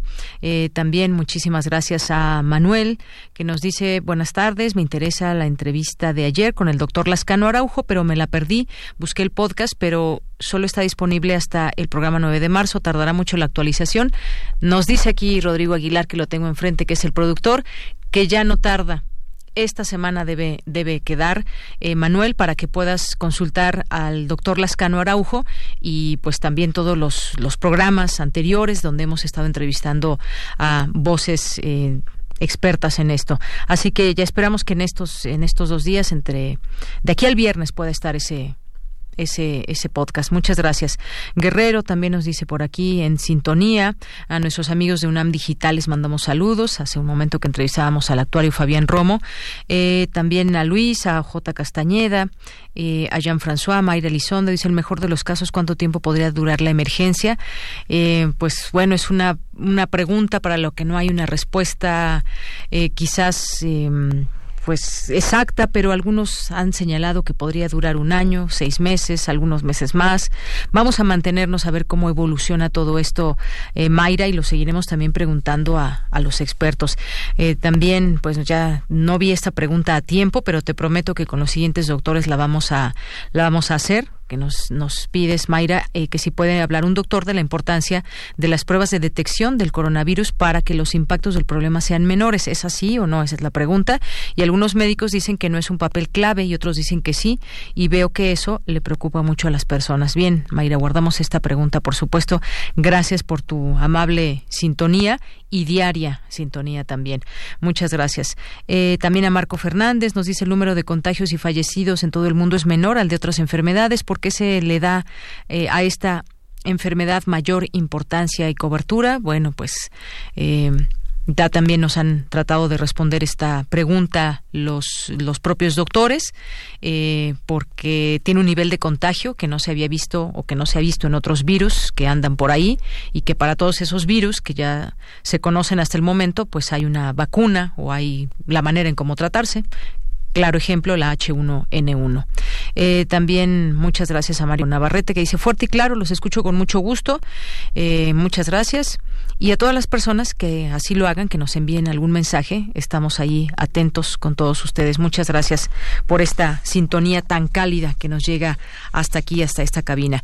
Vámonos ahora con mi compañera Cristina Godínez. Crean UNAM y TEC de Monterrey, curso abierto masivo en línea para estudiantes de medicina. Adelante, Cristina. Deyanira Auditorio de Prisma RU, buenas tardes. La UNAM, el TEC de Monterrey y la Universidad Autónoma de Yucatán desarrollaron el curso Evaluación del Aprendizaje en Escenarios Clínicos. El proyecto surgió de la colaboración entre directivos de las instituciones participantes con el fin de mejorar la educación en salud, centrados en el paciente y sus dimensiones. En el programa participaron 14 expertos y comparte metodologías, ejemplos prácticos de evaluaciones en diversos escenarios clínicos que impactan en el proceso educativo y en la atención de los pacientes. Con una duración de cuatro semanas y disponible únicamente en la plataforma Coursera, está orientado a formar docentes, estudiantes y profesionales de la salud en conceptos y aplicaciones para la evaluación de escenarios clínicos a partir de los principios del aprendizaje centrado en el paciente. Consta de cuatro módulos, que son educación médica y evaluación, evaluación de la competencia clínica centrada en el paciente, calidad de la evaluación en escenarios clínicos y el papel de la realimentación en la evaluación clínica. Cabe señalar que en el diseño participaron Melchor Sánchez, coordinador de Desarrollo Educativo e Innovación Curricular de la UNAM, Silvia Olivares, decana académica de la Escuela de Medicina y Ciencias de la Salud del TEC de Monterrey, y Ramón Esperón de la Universidad Autónoma de Yucatán. De Yanira, este es mi reporte. Buenas tardes. Muchas gracias, muchas gracias Cristina Godínez por la información. Nos vamos ahora a la sección de sustenta con mi compañero Daniel Olivares. En esta ocasión nos presenta Bicipuma, cumple 15 años transportando a la comunidad universitaria. Adelante, Daniel.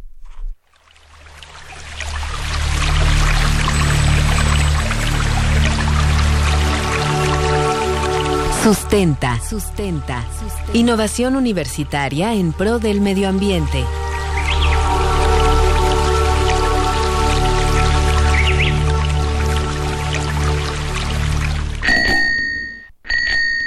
Bicycle, bicycle, bicycle. I want to ride my Uno de los programas sustentables más importantes de la UNAM es Bicipuma, que este mes cumple 15 años de dar servicio a la comunidad universitaria del campus central. En esta emisión de Sustenta les hablaré de cómo nació, cuáles han sido sus logros y la infraestructura que año con año crece para dar un mejor servicio.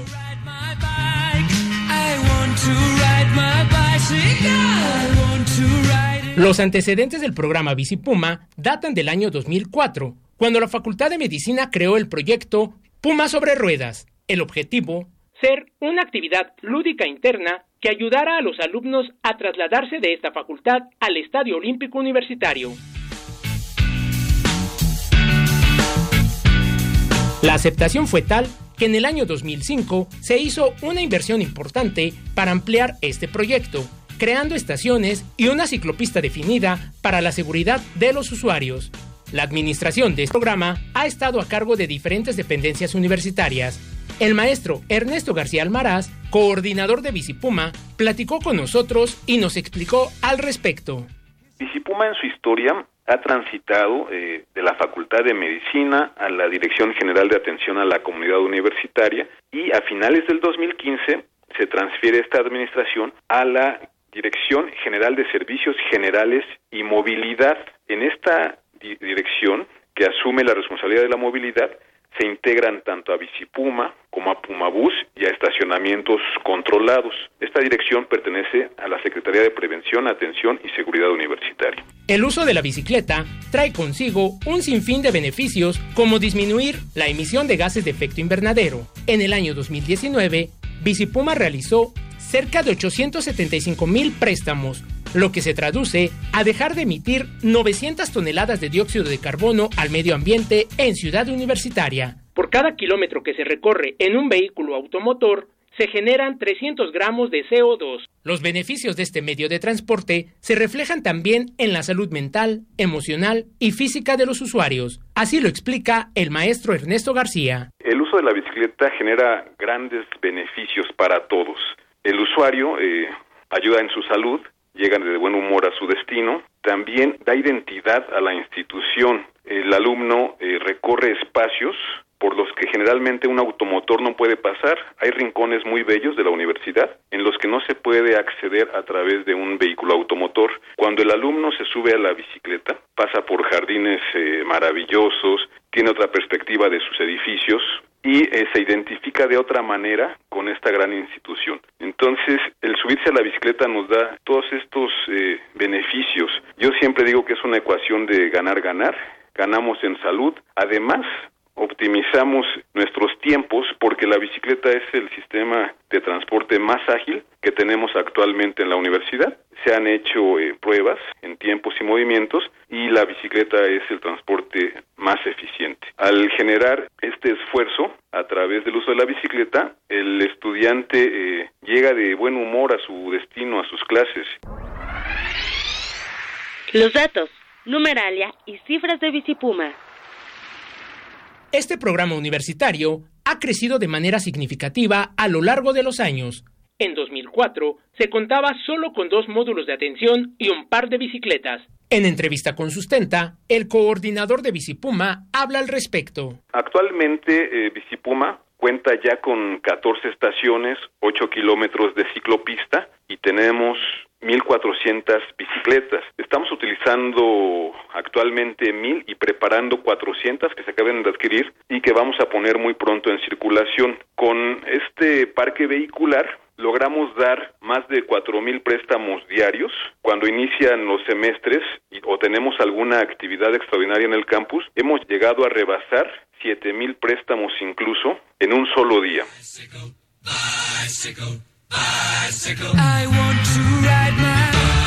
En la próxima entrega de Sustenta, conoceremos los concursos en los que ha participado Bicipuma, así como los premios y reconocimientos que han obtenido. Conoceremos además cuál es el futuro de este proyecto universitario en pro del medio ambiente. Para Radio UNAM, Daniel Olivares Aranda.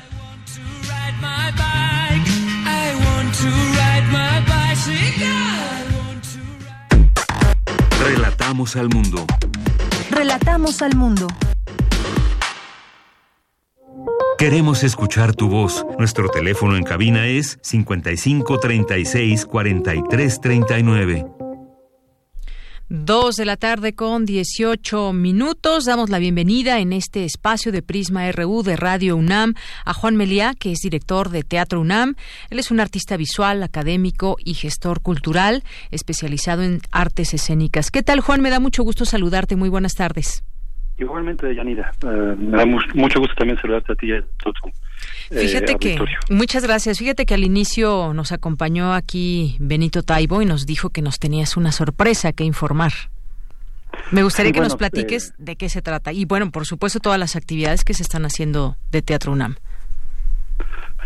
Cultura UNAM, como sabes, ha convocado a todas sus áreas a hacer una gran actividad durante estos días de necesaria pausa eh, y eh, lo que hemos preparado eh, Cultura UNAM en casa, desde UNAM, en primer lugar, son una serie de convocatorias, una de ellas eh, de participación activa con el público y otras reflexivas. ¿no? En, una de ellas me da mucho gusto mencionar. La primera ha sido coorganizada con la Cátedra Max Aub y, tu casa, Radio UNAM.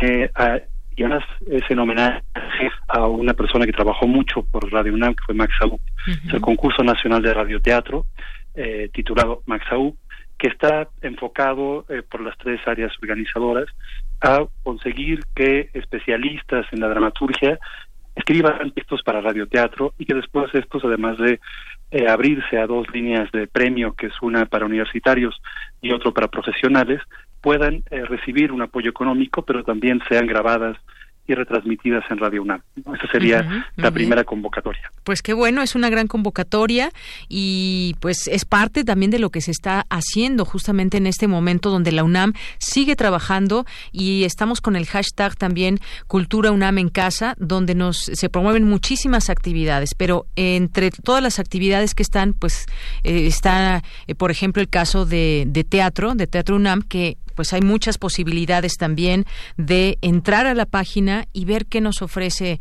la disciplina teatral durante este periodo de sana distancia. Así es, tenemos unas muy lúdicas, como un concurso también nacional de teatro casero, eh, que se titula, que se llama Escenas a Distancia, en donde hay ocho, nueve categorías, perdón, diferentes.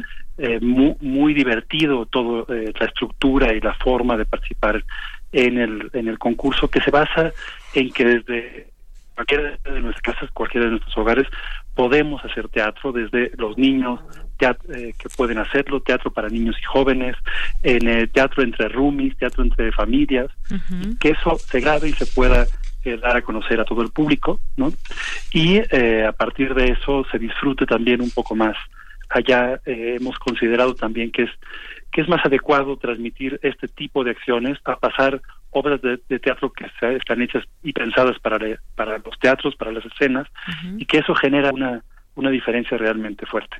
También preparamos un jam de dramaturgia participativo donde no solamente dramaturgos y dramaturgas podrán participar, sino también escenógrafos y vestuaristas.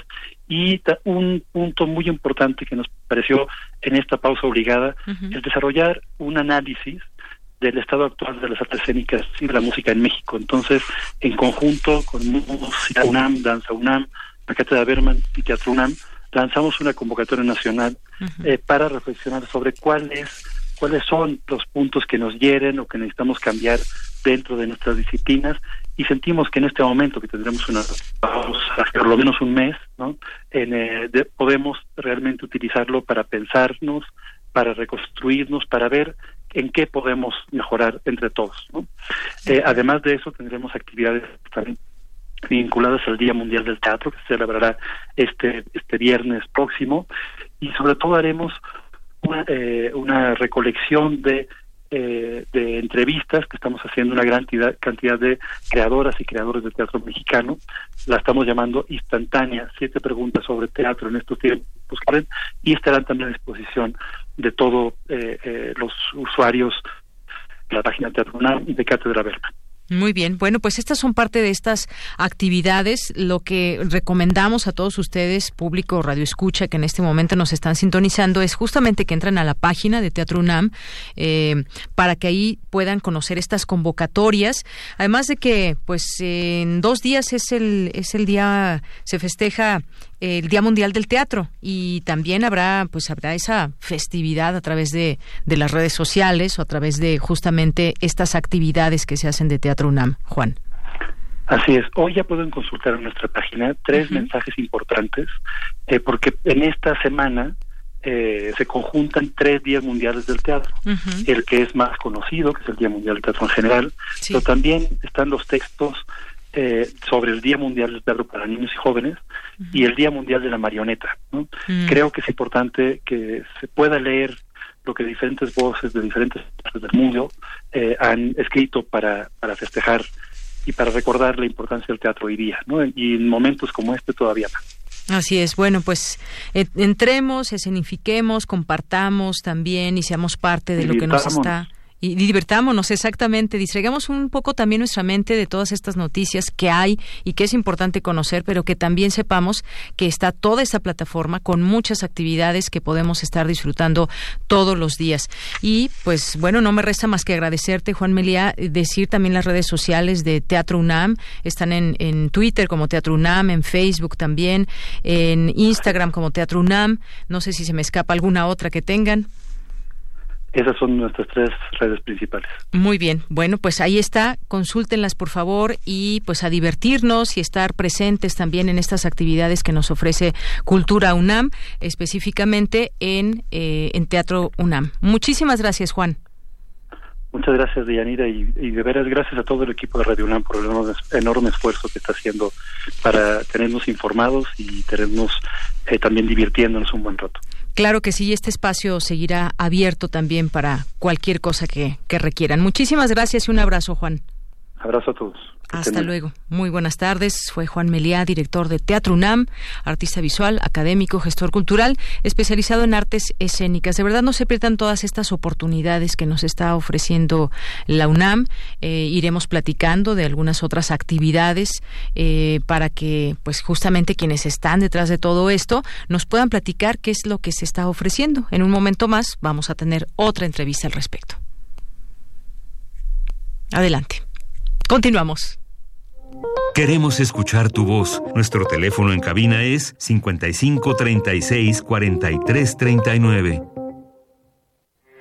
Porque tu opinión es importante, síguenos en nuestras redes sociales, en Facebook como Prisma RU y en Twitter como arroba PrismaRU. Saludos aquí a nuestro querido Andrew Friedman y ya está con nosotros vía telefónica Amanda de la Garza, que es titular de la Dirección de Artes Visuales de la UNAM y el MOAC. ¿Qué tal Amanda? Es un gusto saludarte. Muy buenas tardes. ¿Qué tal, Deyanira? Un gusto saludarte de nuevo. Eh, pues ahora para platicar de la programación en línea. Así es, bueno, pues eh, hay que, recuerdo pues todo ese tiempo que estuvimos trabajando eh, juntos con respecto a estas participaciones que tenías con nosotros. Y ahora pues bueno hay mucho que hacer también y nos da un gusto platicar contigo ya ahora como titular de la Dirección de Artes Visuales. Pues platícanos para estos tiempos de, de mm, aislamiento y de encierro quizás para muchos o de pues auto entender autoaislamiento para entender todo esto, pues hay muchas cosas que nos ofrece también el MOAC. Así que platícanos, por ejemplo, de la sala 10. Eh, la sala 10 es uno de los proyectos que estamos lanzando en, en este periodo de contingencia en el que también el museo está cerrado. Es una sala de exhibición, pero eso no es una sala física, es decir, salimos del cubo blanco del museo y eh, planteamos un programa eh, que es un programa de, de exhibición eh, de piezas en video.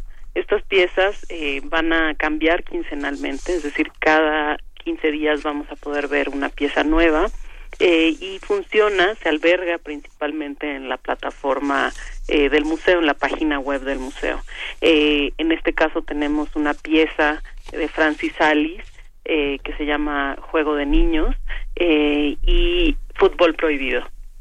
Y en ese sentido es una pieza que habla acerca de eh, la infancia en ciertas condiciones o contextos pues muy complejos como en este caso con adolescentes en, en Irak en la ciudad de Mosul y Francis Alice plantea una una interacción eh, con, con los niños que juegan un partido de fútbol eh, sin pelota. Sin embargo, pues hay, un, hay una forma de resistencia en la forma en la que los niños eh, plantean, digamos, este juego en una ciudad completamente en ruinas. Así es. Bueno, pues esto es eh, parte de lo que podemos conocer a través de esta sala virtual, como bien nos dices, eh, pues dedicada a la exhibición en línea de estas piezas en video. Cuéntanos eh, más también de lo que de lo que vamos a tener de parte de esta dirección a lo largo de este tiempo, Amanda. Por otro lado, hemos planteado un programa específico para los niños, que es MUAC Niñix, eh, ahí eh, lo que van a poder ver es precisamente eh, talleres, tutoriales. El museo normalmente tiene talleres familiares los fines de semana y en este caso nuestros talleristas van a estar haciendo tutoriales precisamente para eh, proporcionar actividades que puedan hacer en familia, en casa. Eh, por otro lado, lanzamos la convocatoria esta semana, hagamos un museo, en donde los niños pueden enviar eh, sus, sus trabajos, es decir, plantearse como artistas, los artistas niños, las artistas niñas, eh, y enviar una explicación sobre su pieza eh, para pensar en un museo imaginario, es decir, despertar también la imaginación artística y poder también interactuar con nuestros públicos.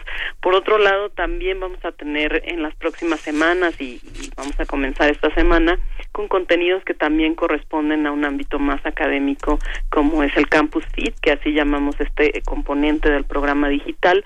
Y este viernes, eh, perdón, este jueves, vamos a tener eh, promoción de, de la plataforma de Forensic Architecture, que es la plataforma que se trabajó en la exhibición de, de este colectivo sobre Ayotzinapa, en donde hay pues un video en donde se habla precisamente de, cómo eh, ocurrió eh, pues la noche eh, en que desaparecieron los estudiantes y hay todo un trabajo de investigación muy interesante. Esto se vincula también a proporcionar eh, material audiovisual eh, de diferente tipo de exposiciones y de proyectos que hemos tenido en el pasado en el MUAC.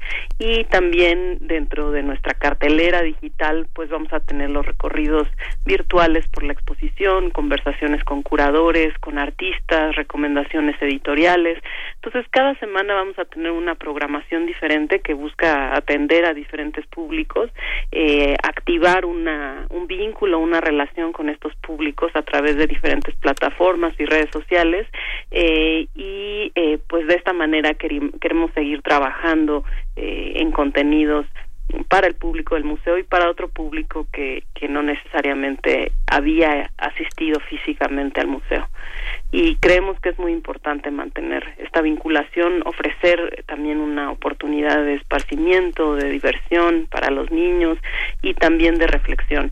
Eh, sobre lo que estamos viviendo, es decir, ser responsivos, ser eh, estar alerta a cuáles son las conversaciones que se están dando incluso desde el ámbito cultural sobre sobre la pandemia, sobre las consecuencias sociales, también para abrir un espacio de reflexión en medio, digamos, de esta transformación tan eh, pues imperante que estamos viviendo de nuestra cotidianidad y, eh, y pues que, que cambia día con día y que estamos intentando también responder ante esa contingencia.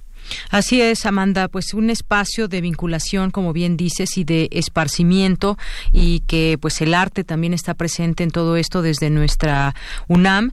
Eh, un espacio también de reflexión porque eh, sin duda, como bien apuntas, estos momentos son de reflexión desde muchas eh, aristas, replantearnos cosas quizás en lo individual y como sociedad y pues justamente el arte sirve para eso, para esas expresiones que se puedan dar y esas reflexiones también de manera eh, comunitaria y colectiva que se puedan dar a través de estos espacios. ¿Cómo podemos llegar al aula virtual? ¿Cómo entramos a través de a través de internet?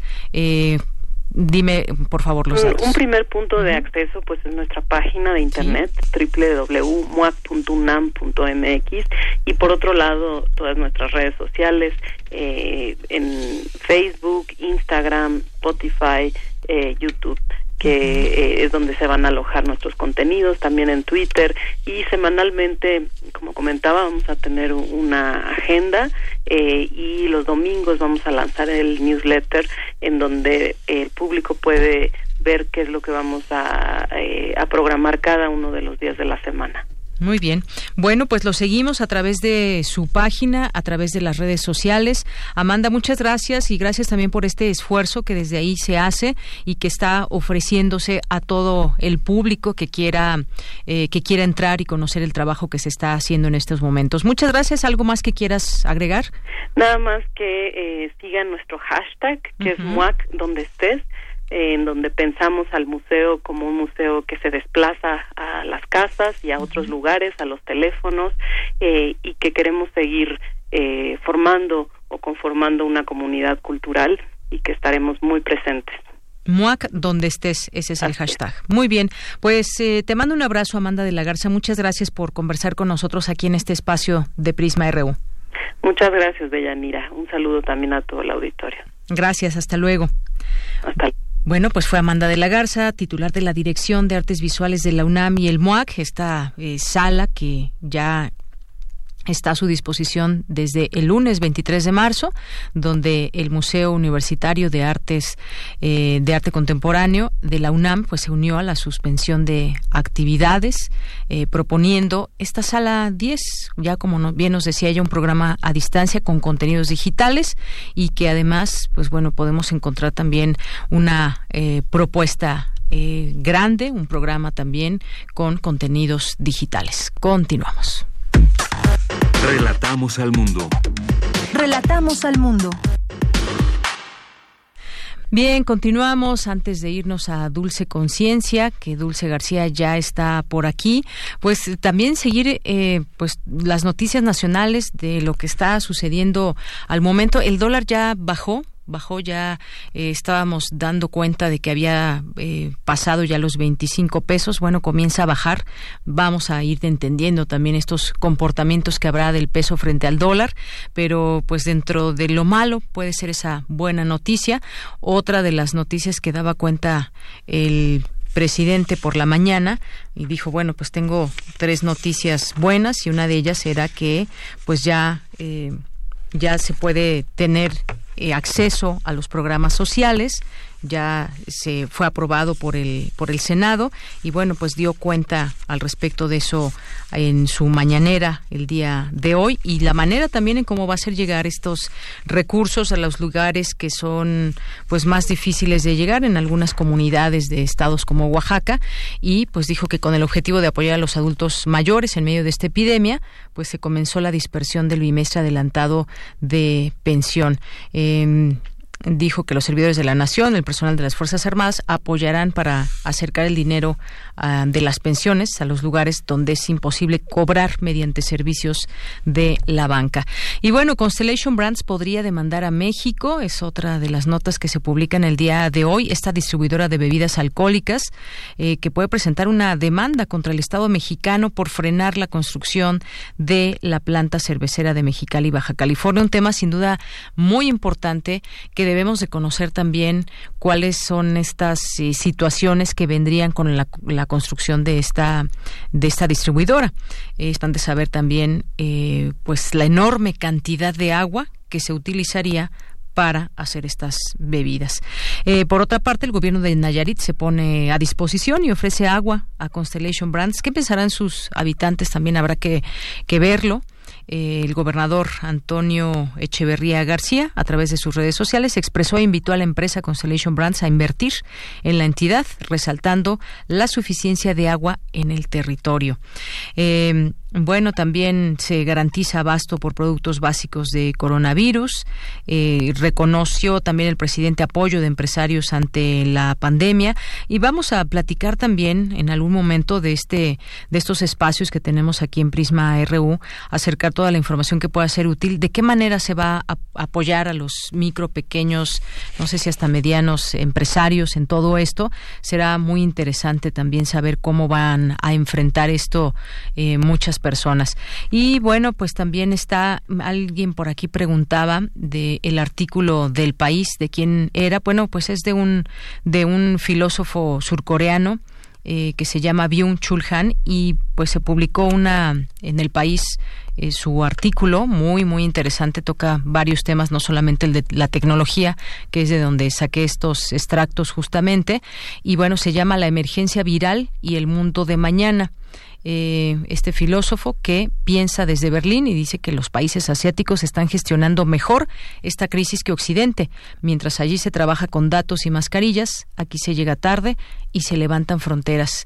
Eh, pues sí, e, efectivamente varios países han cerrado sus fronteras para evitar eh, que sigan los contagios y bueno hay otras opciones que también se han dado de parte de parte de de, de, los chinos, por ejemplo, otras ideas en torno a todo eso, o la posibilidad que tiene también cada país, porque hay que recordar que China, por ejemplo, construyó un par de hospitales en dos semanas y esa capacidad, pues no, no la tiene cualquier, cualquier país. Eh, también entre las recomendaciones que nos hacían por aquí en torno a lo que está sucediendo es, bueno, eso ya lo, lo dejamos para mañana en Cinemaedro, eh, la serie de pandemia que está transmitiendo Netflix y que habla pues de otras pandemias que, o, epidemias que han surgido en otros momentos y cómo se ha hecho frente. Interesante, aunque si usted quiere un poco eh, sentirse más relajado, pues no se la recomendamos, pero es informativa y me parece que está muy interesante. En fin, bueno, pues ya nos vamos a Dulce Conciencia. Relatamos al mundo. Relatamos al mundo.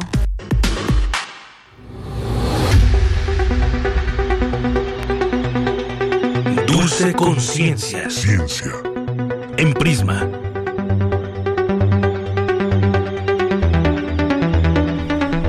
Bueno, y dejemos también que la ciencia hable en todo esto. ¿Cómo estás, Dulce García? Muy buenas tardes. Deyanira, muy buenas tardes a ti al auditorio. Pues muy bien, eh, en medio de toda esta cuarentena y salimos de vez en cuando y quedan las dudas de Yanira de si ya, cuándo saldrá una vacuna para esto, ¿no? Y eh, hoy vamos a hablar precisamente de eso, pero de la vacuna que se puede, podría generar aquí en México. ¿Qué te parece si antes eh, de pasar con la investigadora escuchamos un poquito de información? Adelante.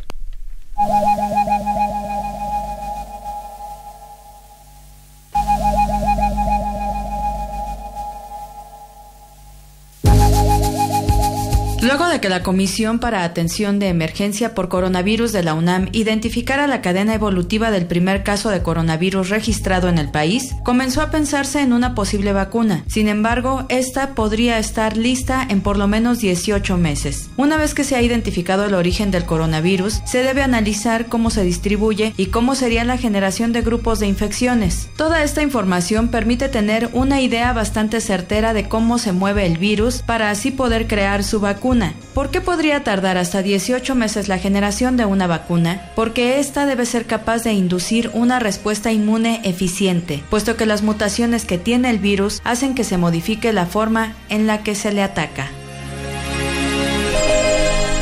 Y bueno, para platicarnos mejor sobre este tema ya se encuentra en la línea la doctora Laura Palomares, quien es investigadora del Instituto de Biotecnología de la UNAM. Doctora, muy buenas tardes. ¿Qué tal, Dulce? Muy buenas tardes. Eh, pues muchas gracias por tomarnos la llamada y empezar preguntándole eh, qué implicaría generar una vacuna aquí en México, en la universidad, eh, para combatir el coronavirus. Sí, mira, Dulce, el desarrollo que de hecho ahorita estamos considerando en el Instituto de Biotecnología es más bien un desarrollo tipo plataforma. ¿A qué me refiero? La idea es que tengamos una plataforma que nos permita eh, producir vacunas rápidamente, no solo para el coronavirus, sino para virus en general. Entonces, lo que requerimos inicialmente, bueno, pues ya lo tenemos afortunadamente, es la información del virus, su secuencia genética, y con eso es con lo que estamos trabajando en el diseño de esta nueva vacuna. Eh, ¿Qué tan, digamos que complicado, qué tanto tiempo puede llevar, eh, tomando en cuenta quizá, por ejemplo, las mutaciones del virus, doctora? Sí, bueno, más que las mutaciones, eh, sucede que este virus de hecho tiene la capacidad de corregirse a sí mismo, entonces no es no son tan importantes las mutaciones como por ejemplo en el caso de influenza. Lo que nos toma tiempo tiene que ver con evaluar la seguridad y eficacia de la vacuna. Como sabemos, las vacunas se administran a pacientes sanos, entonces la tolerancia a efectos adversos es muy muy bajita debemos asegurarnos que las vacunas son seguras y eficaces antes de que lleguen al mercado. Esto se hace a través de una serie de pruebas en humanos que eh, pues toman tiempo. ¿Qué pasa si esas vacunas no tienen tal eficacia, doctora? Sí, bueno, pues entonces tenemos que regresar y volver a iniciar con algún otro esquema. Básicamente eh, tenemos la gran fortuna de que ya tuvimos al virus SARS, y que ya se hizo un desarrollo muy importante para hacia el camino de vacunas de SARS que nos ha enseñado mucho de este virus, del SARS-CoV-2, que es el virus que ocasiona COVID. En particular, sabemos que hay algunas regiones de la proteína principal ah, con la cual estamos dirigiendo la vacuna que pueden inducir algunos efectos negativos. Y ese conocimiento lo estamos trasladando a al desarrollo de la vacuna contra el SARS-CoV-2. Eh, pero, por ejemplo, con, con, una persona en quien se haya probado esta vacuna y que a lo mejor no tiene la eficacia que se esperaba, eh, ¿esa persona puede tener alguna reacción secundaria?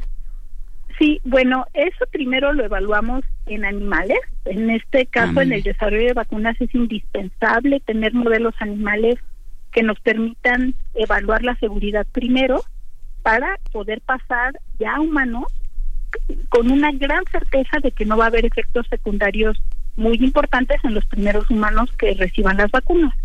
De todas maneras, esos primeros humanos están prácticamente internados y monitoreados todo el tiempo para asegurarse de que si algo sucediera, se pueda responder muy, muy rápidamente. Claro.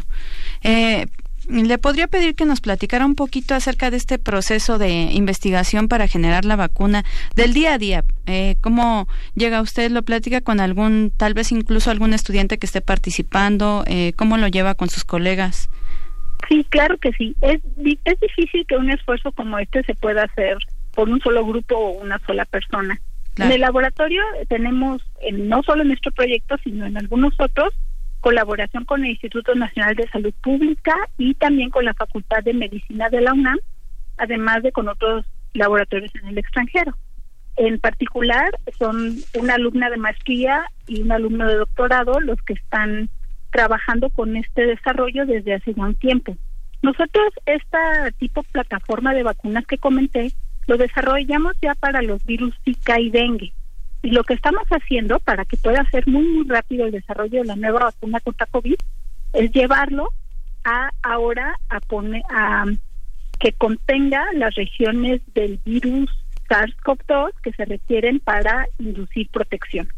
Entonces, pues, ¿cómo lo hacemos? Pues lo primero es toda la lectura del estado del arte, toda la ciencia se construye en, sobre los hombros de gigantes, como dicen, que son todos nuestros otros colegas que formamos el conocimiento global, eh, leemos, nos informamos y básicamente pues lo que estamos haciendo, bueno, que ya hicimos es tener las secuencias de DNA, de DNA porque es la copia del RNA viral, y que es el, el que requerimos para poner en la vacuna, e ingestarlo en nuestra plataforma de vacunas. Sí. Que lo que hace es aprovechar otro virus para proteger contra el SARS-CoV-2. Sí, eh, doctora, ¿cuál es la importancia de eh, esta vacuna, por ejemplo, eh, a comparación de otra que se estuviera generando en China? Sí, bueno, la vacuna que está de RNA mensajero y la vacuna que se está desarrollando en China, que es una vacuna vectorizada, son excelentes candidatos. Nosotros nos fuimos por el camino de las proteínas porque son las vacunas que ya se han utilizado y ya han sido intensamente evaluadas en humanos y se ha determinado que son seguras. Sí. Pero más que esta vacuna puntual, lo que nosotros buscamos con esta investigación es desarrollar en México la capacidad de tener nuestras propias vacunas y no depender todo el tiempo del extranjero. Claro que sí. Y, bueno, por último ya preguntarle, doctora, ¿qué se espera eh, de la población y tal vez también incluso de los tomadores de decisiones una vez que esta vacuna ya haya surgido?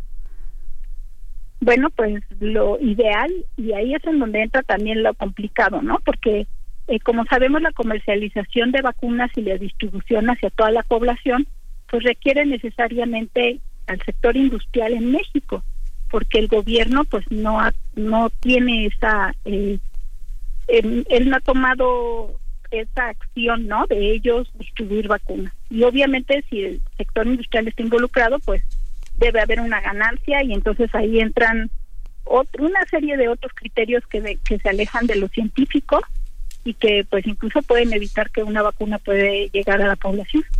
Claro. Doctora, pues seguiremos platicando más adelante con usted acerca de, de eh, la generación de esta vacuna, cómo va el proceso, cuándo la podemos esperar, eh, quizá cuáles serían sus costos. Por lo pronto le agradecemos mucho la información que nos brinda. Muchas gracias, Dulce. Que esté muy Buen bien. Día. Hasta luego. Igualmente. Adiós. Muy bien. Deyanira. Pues muchísimas gracias y muy interesante todo esto que dijo la doctora Dulce con respecto a una vacuna que, bueno, muchos equipos están trabajando, me imagino, forzadamente para tratar de sacar ya una vacuna lo más pronto posible. Y que tiene su peculiaridad a diferencia de la vacuna de China. Por ejemplo, y como lo menciona la doctora, no estar esperando a que nos lleguen las cosas del extranjero, sino que ya se generen aquí todo este tipo de, pues, de productos científicos, digamos, así. Así es, Dulce. Pues muchísimas gracias. Gracias a ti, Deyanira. Ya nada más los dejo con la siguiente frasecita. Tienes una cita con un científico. Es la superación de dificultades lo que hace a las personas grandes. Luis Pasteur.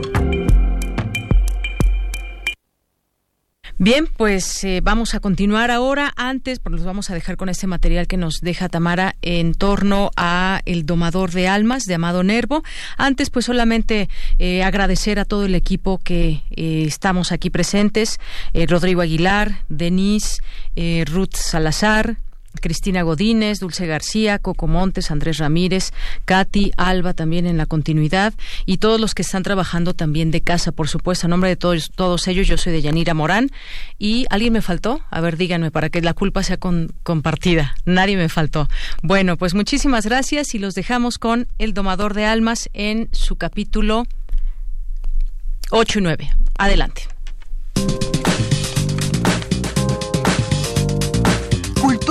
RU.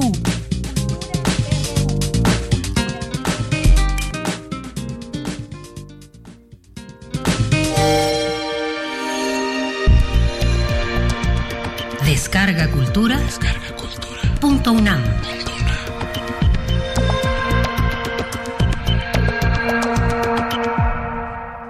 ¿Y ahora? ¿Y ahora? ¿Y ahora? Valía más que se acabara el mundo. Pero doña Corpus mascullaba Padre Nuestros en su habitación, pidiéndole a Dios que la conservase en su gracia santificante, en medio de las tierras de herejes por donde el doctor la traía al garete como a una pobre barca desarbolada. Es preciso que yo encarne en alguien o que me marche resueltamente a la eternidad. Pero, ¿en qué cuerpo voy yo a encarnarte ahora, mujer? En cualquiera. ¿Te imaginas que he de permanecer flotando en el vacío hasta que te plazca? Además, mi hora no ha llegado. Dios no me llama todavía. He muerto por un accidente imprevisto. No hay puesto para mí en lo infinito. Pero yo no tengo manera de fabricarte un cuerpo. Y en cuanto a los fabricados por la naturaleza, todos tienen alma. No, no lo creas. Busca una mujer hermosa, vana e idólatra de sí misma, y de seguro podré encarnar en ella. Magnífica idea. Mas, ¿dónde hallarla? Eso abunda. Vamos, búscala. Luego, inmediatamente. Tengo frío. El frío de ultratumba. El frío de un gusano sobre un muerto. Ten piedad de mí. ¿No dices que me amas? Ahora yo también puedo amarte como nadie te ama. Sor Teresa ha muerto. Soy dueña de mi voluntad y por tanto de mis cariños. Te adoraré con la adoración que has soñado en tus años de soledad y de vacío moral. Vamos, en nombre de ese amor del que estaba sediento, dame un cuerpo, un cuerpo que animar o habré de abandonarte para siempre.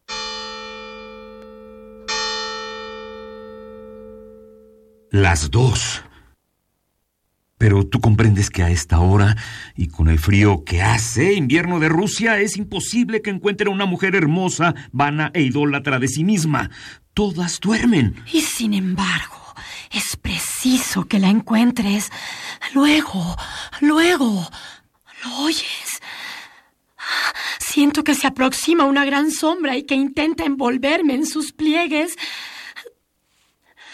Ten lástima de mí. Ah. Alda. Rafael. Rafael. Alda, es imposible. Es indispensable. Oye, Rafael. No hay tiempo que perder. La gran sombra se aproxima. Solo un recurso me queda y voy a echar mano de él. ¿Y ese recurso? No, no te lo diré. Mas es preciso que duermas. ¿Qué? ¿Que duerma? Que duermas.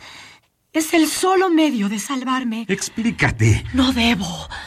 Si me amas, duerme. ¿Estás segura de que así te salvo? Plenamente segura. Pero... No repliques. Por Dios. Duerme. Duerme. El doctor fue a buscar un pomo de narcótico, puso algunas gotas en un vaso mediado de agua y bebió el contenido. Lo que pasó entonces es breve y obvio de decir. Alda, con una sutileza del todo espiritual, encarnó en el hemisferio izquierdo del cerebro del doctor, dejando confinado el espíritu de éste al hemisferio derecho. Y cuando Rafael despertó, ya entrado el día, merced a un caso único desde que el mundo es mundo, tenía dos almas. Yo y yo. Desde el conde Javier de Maestre hasta Lindó, y antes y después de ellos, muchos filósofos han hablado de ese alter ego que forma con nuestro yo una dualidad extraña, que pugna con él a las veces y a las veces a él se une en maridaje íntimo, que ama con más frecuencia el debate que la armonía y que parece usufructuar alternativamente con la individualidad primitiva a las células del cerebro. Todos sentimos en nuestra conciencia a esos dos personajes que se llaman yo y el otro. Todos escuchamos sus diálogos, sus controversias, sus querellas.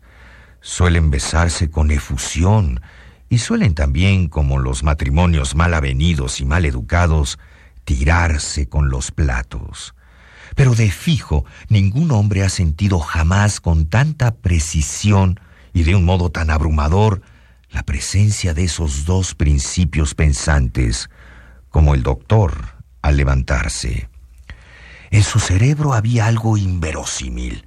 Había dos entendimientos y dos voluntades al propio tiempo. Recordando la escena de la noche anterior e inquieto por su desenlace, el hemisferio derecho de Rafael pensó.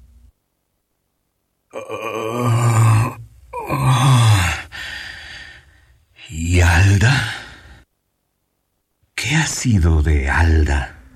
Y el hemisferio izquierdo respondió. Aquí estoy. El hemisferio derecho se sobrecogió entonces de espanto, comprendiendo lo que había pasado. Estaba perdido, perdido para siempre. ¿Qué va a hacer de mí? Lo que Dios quiera. Por lo pronto, yo me siento feliz, bien hallada. Bien hallado, debieras decir. ¿Y por qué? Porque perteneces al género masculino. No, por cierto. Pertenecerás a medias. Soy hombre. Soy mujer. Pero entonces, ¿qué va a ser de nosotros? Este es un caso de hermafrodismo intelectual. Mejor que mejor. Mira, todos los dioses antiguos, y esto lo acabo de saber merced a los conocimientos que nuestro cerebro posee sobre el particular, han comprendido en sí el principio masculino y el femenino. Por su parte, los poetas, que son los seres más semejantes a los dioses, tienen en sí ambos principios. La virilidad y la delicadeza se alternan y se hermanan en su espíritu. ¿Por qué aman las mujeres a los poetas? Porque reconocen en los poetas algo de ellas. ¿De qué te lamentas, pues? Eres sabio, eras joven, eras bello, eras célebre y rico. Hoy Eres algo más. Eres casi un dios. El doctor, o mejor dicho, su hemisferio derecho, se sintió halagado y no replicó. Pero yo te amo y... ¿Y qué? Y al amarte va a ser inevitable que yo me ame a mí mismo. ¿Cierto? ¿Más te disgusta por ventura esta forma del amor? Me parece extraña simplemente. No lo creas. El hombre en realidad al amar a una mujer no ama en ella más que lo que a él le da ilusión de belleza. Los iris de que la colora, la túnica de jacinto de que la viste, el segmento de luna de que la corona. Se ama, pues, a sí mismo amándola a ella, y deja de amarla cuando la ha desnudado de aquel atavío con que la embelleció primero. En cuanto a la mujer, esa se enamora del amor que inspira, esto es, de sí misma también. ¿Con que dónde está la extrañeza? Bien discurres, Alda. Discurro con tu cerebro, Rafael. Ahora ya no sé más que lo que tú sabes, puesto que ya no floto en el infinito. ¿Y me amas? Te adoro. Dame un beso. Tómalo. Y el doctor se dio un beso mental. ¿Cómo besarse de otra manera? Solo las mujeres saben besarse a sí mismas en los labios, a través del mar tranquilo del espejo. Descarga Cultura. Descarga Cultura. Punto UNAM.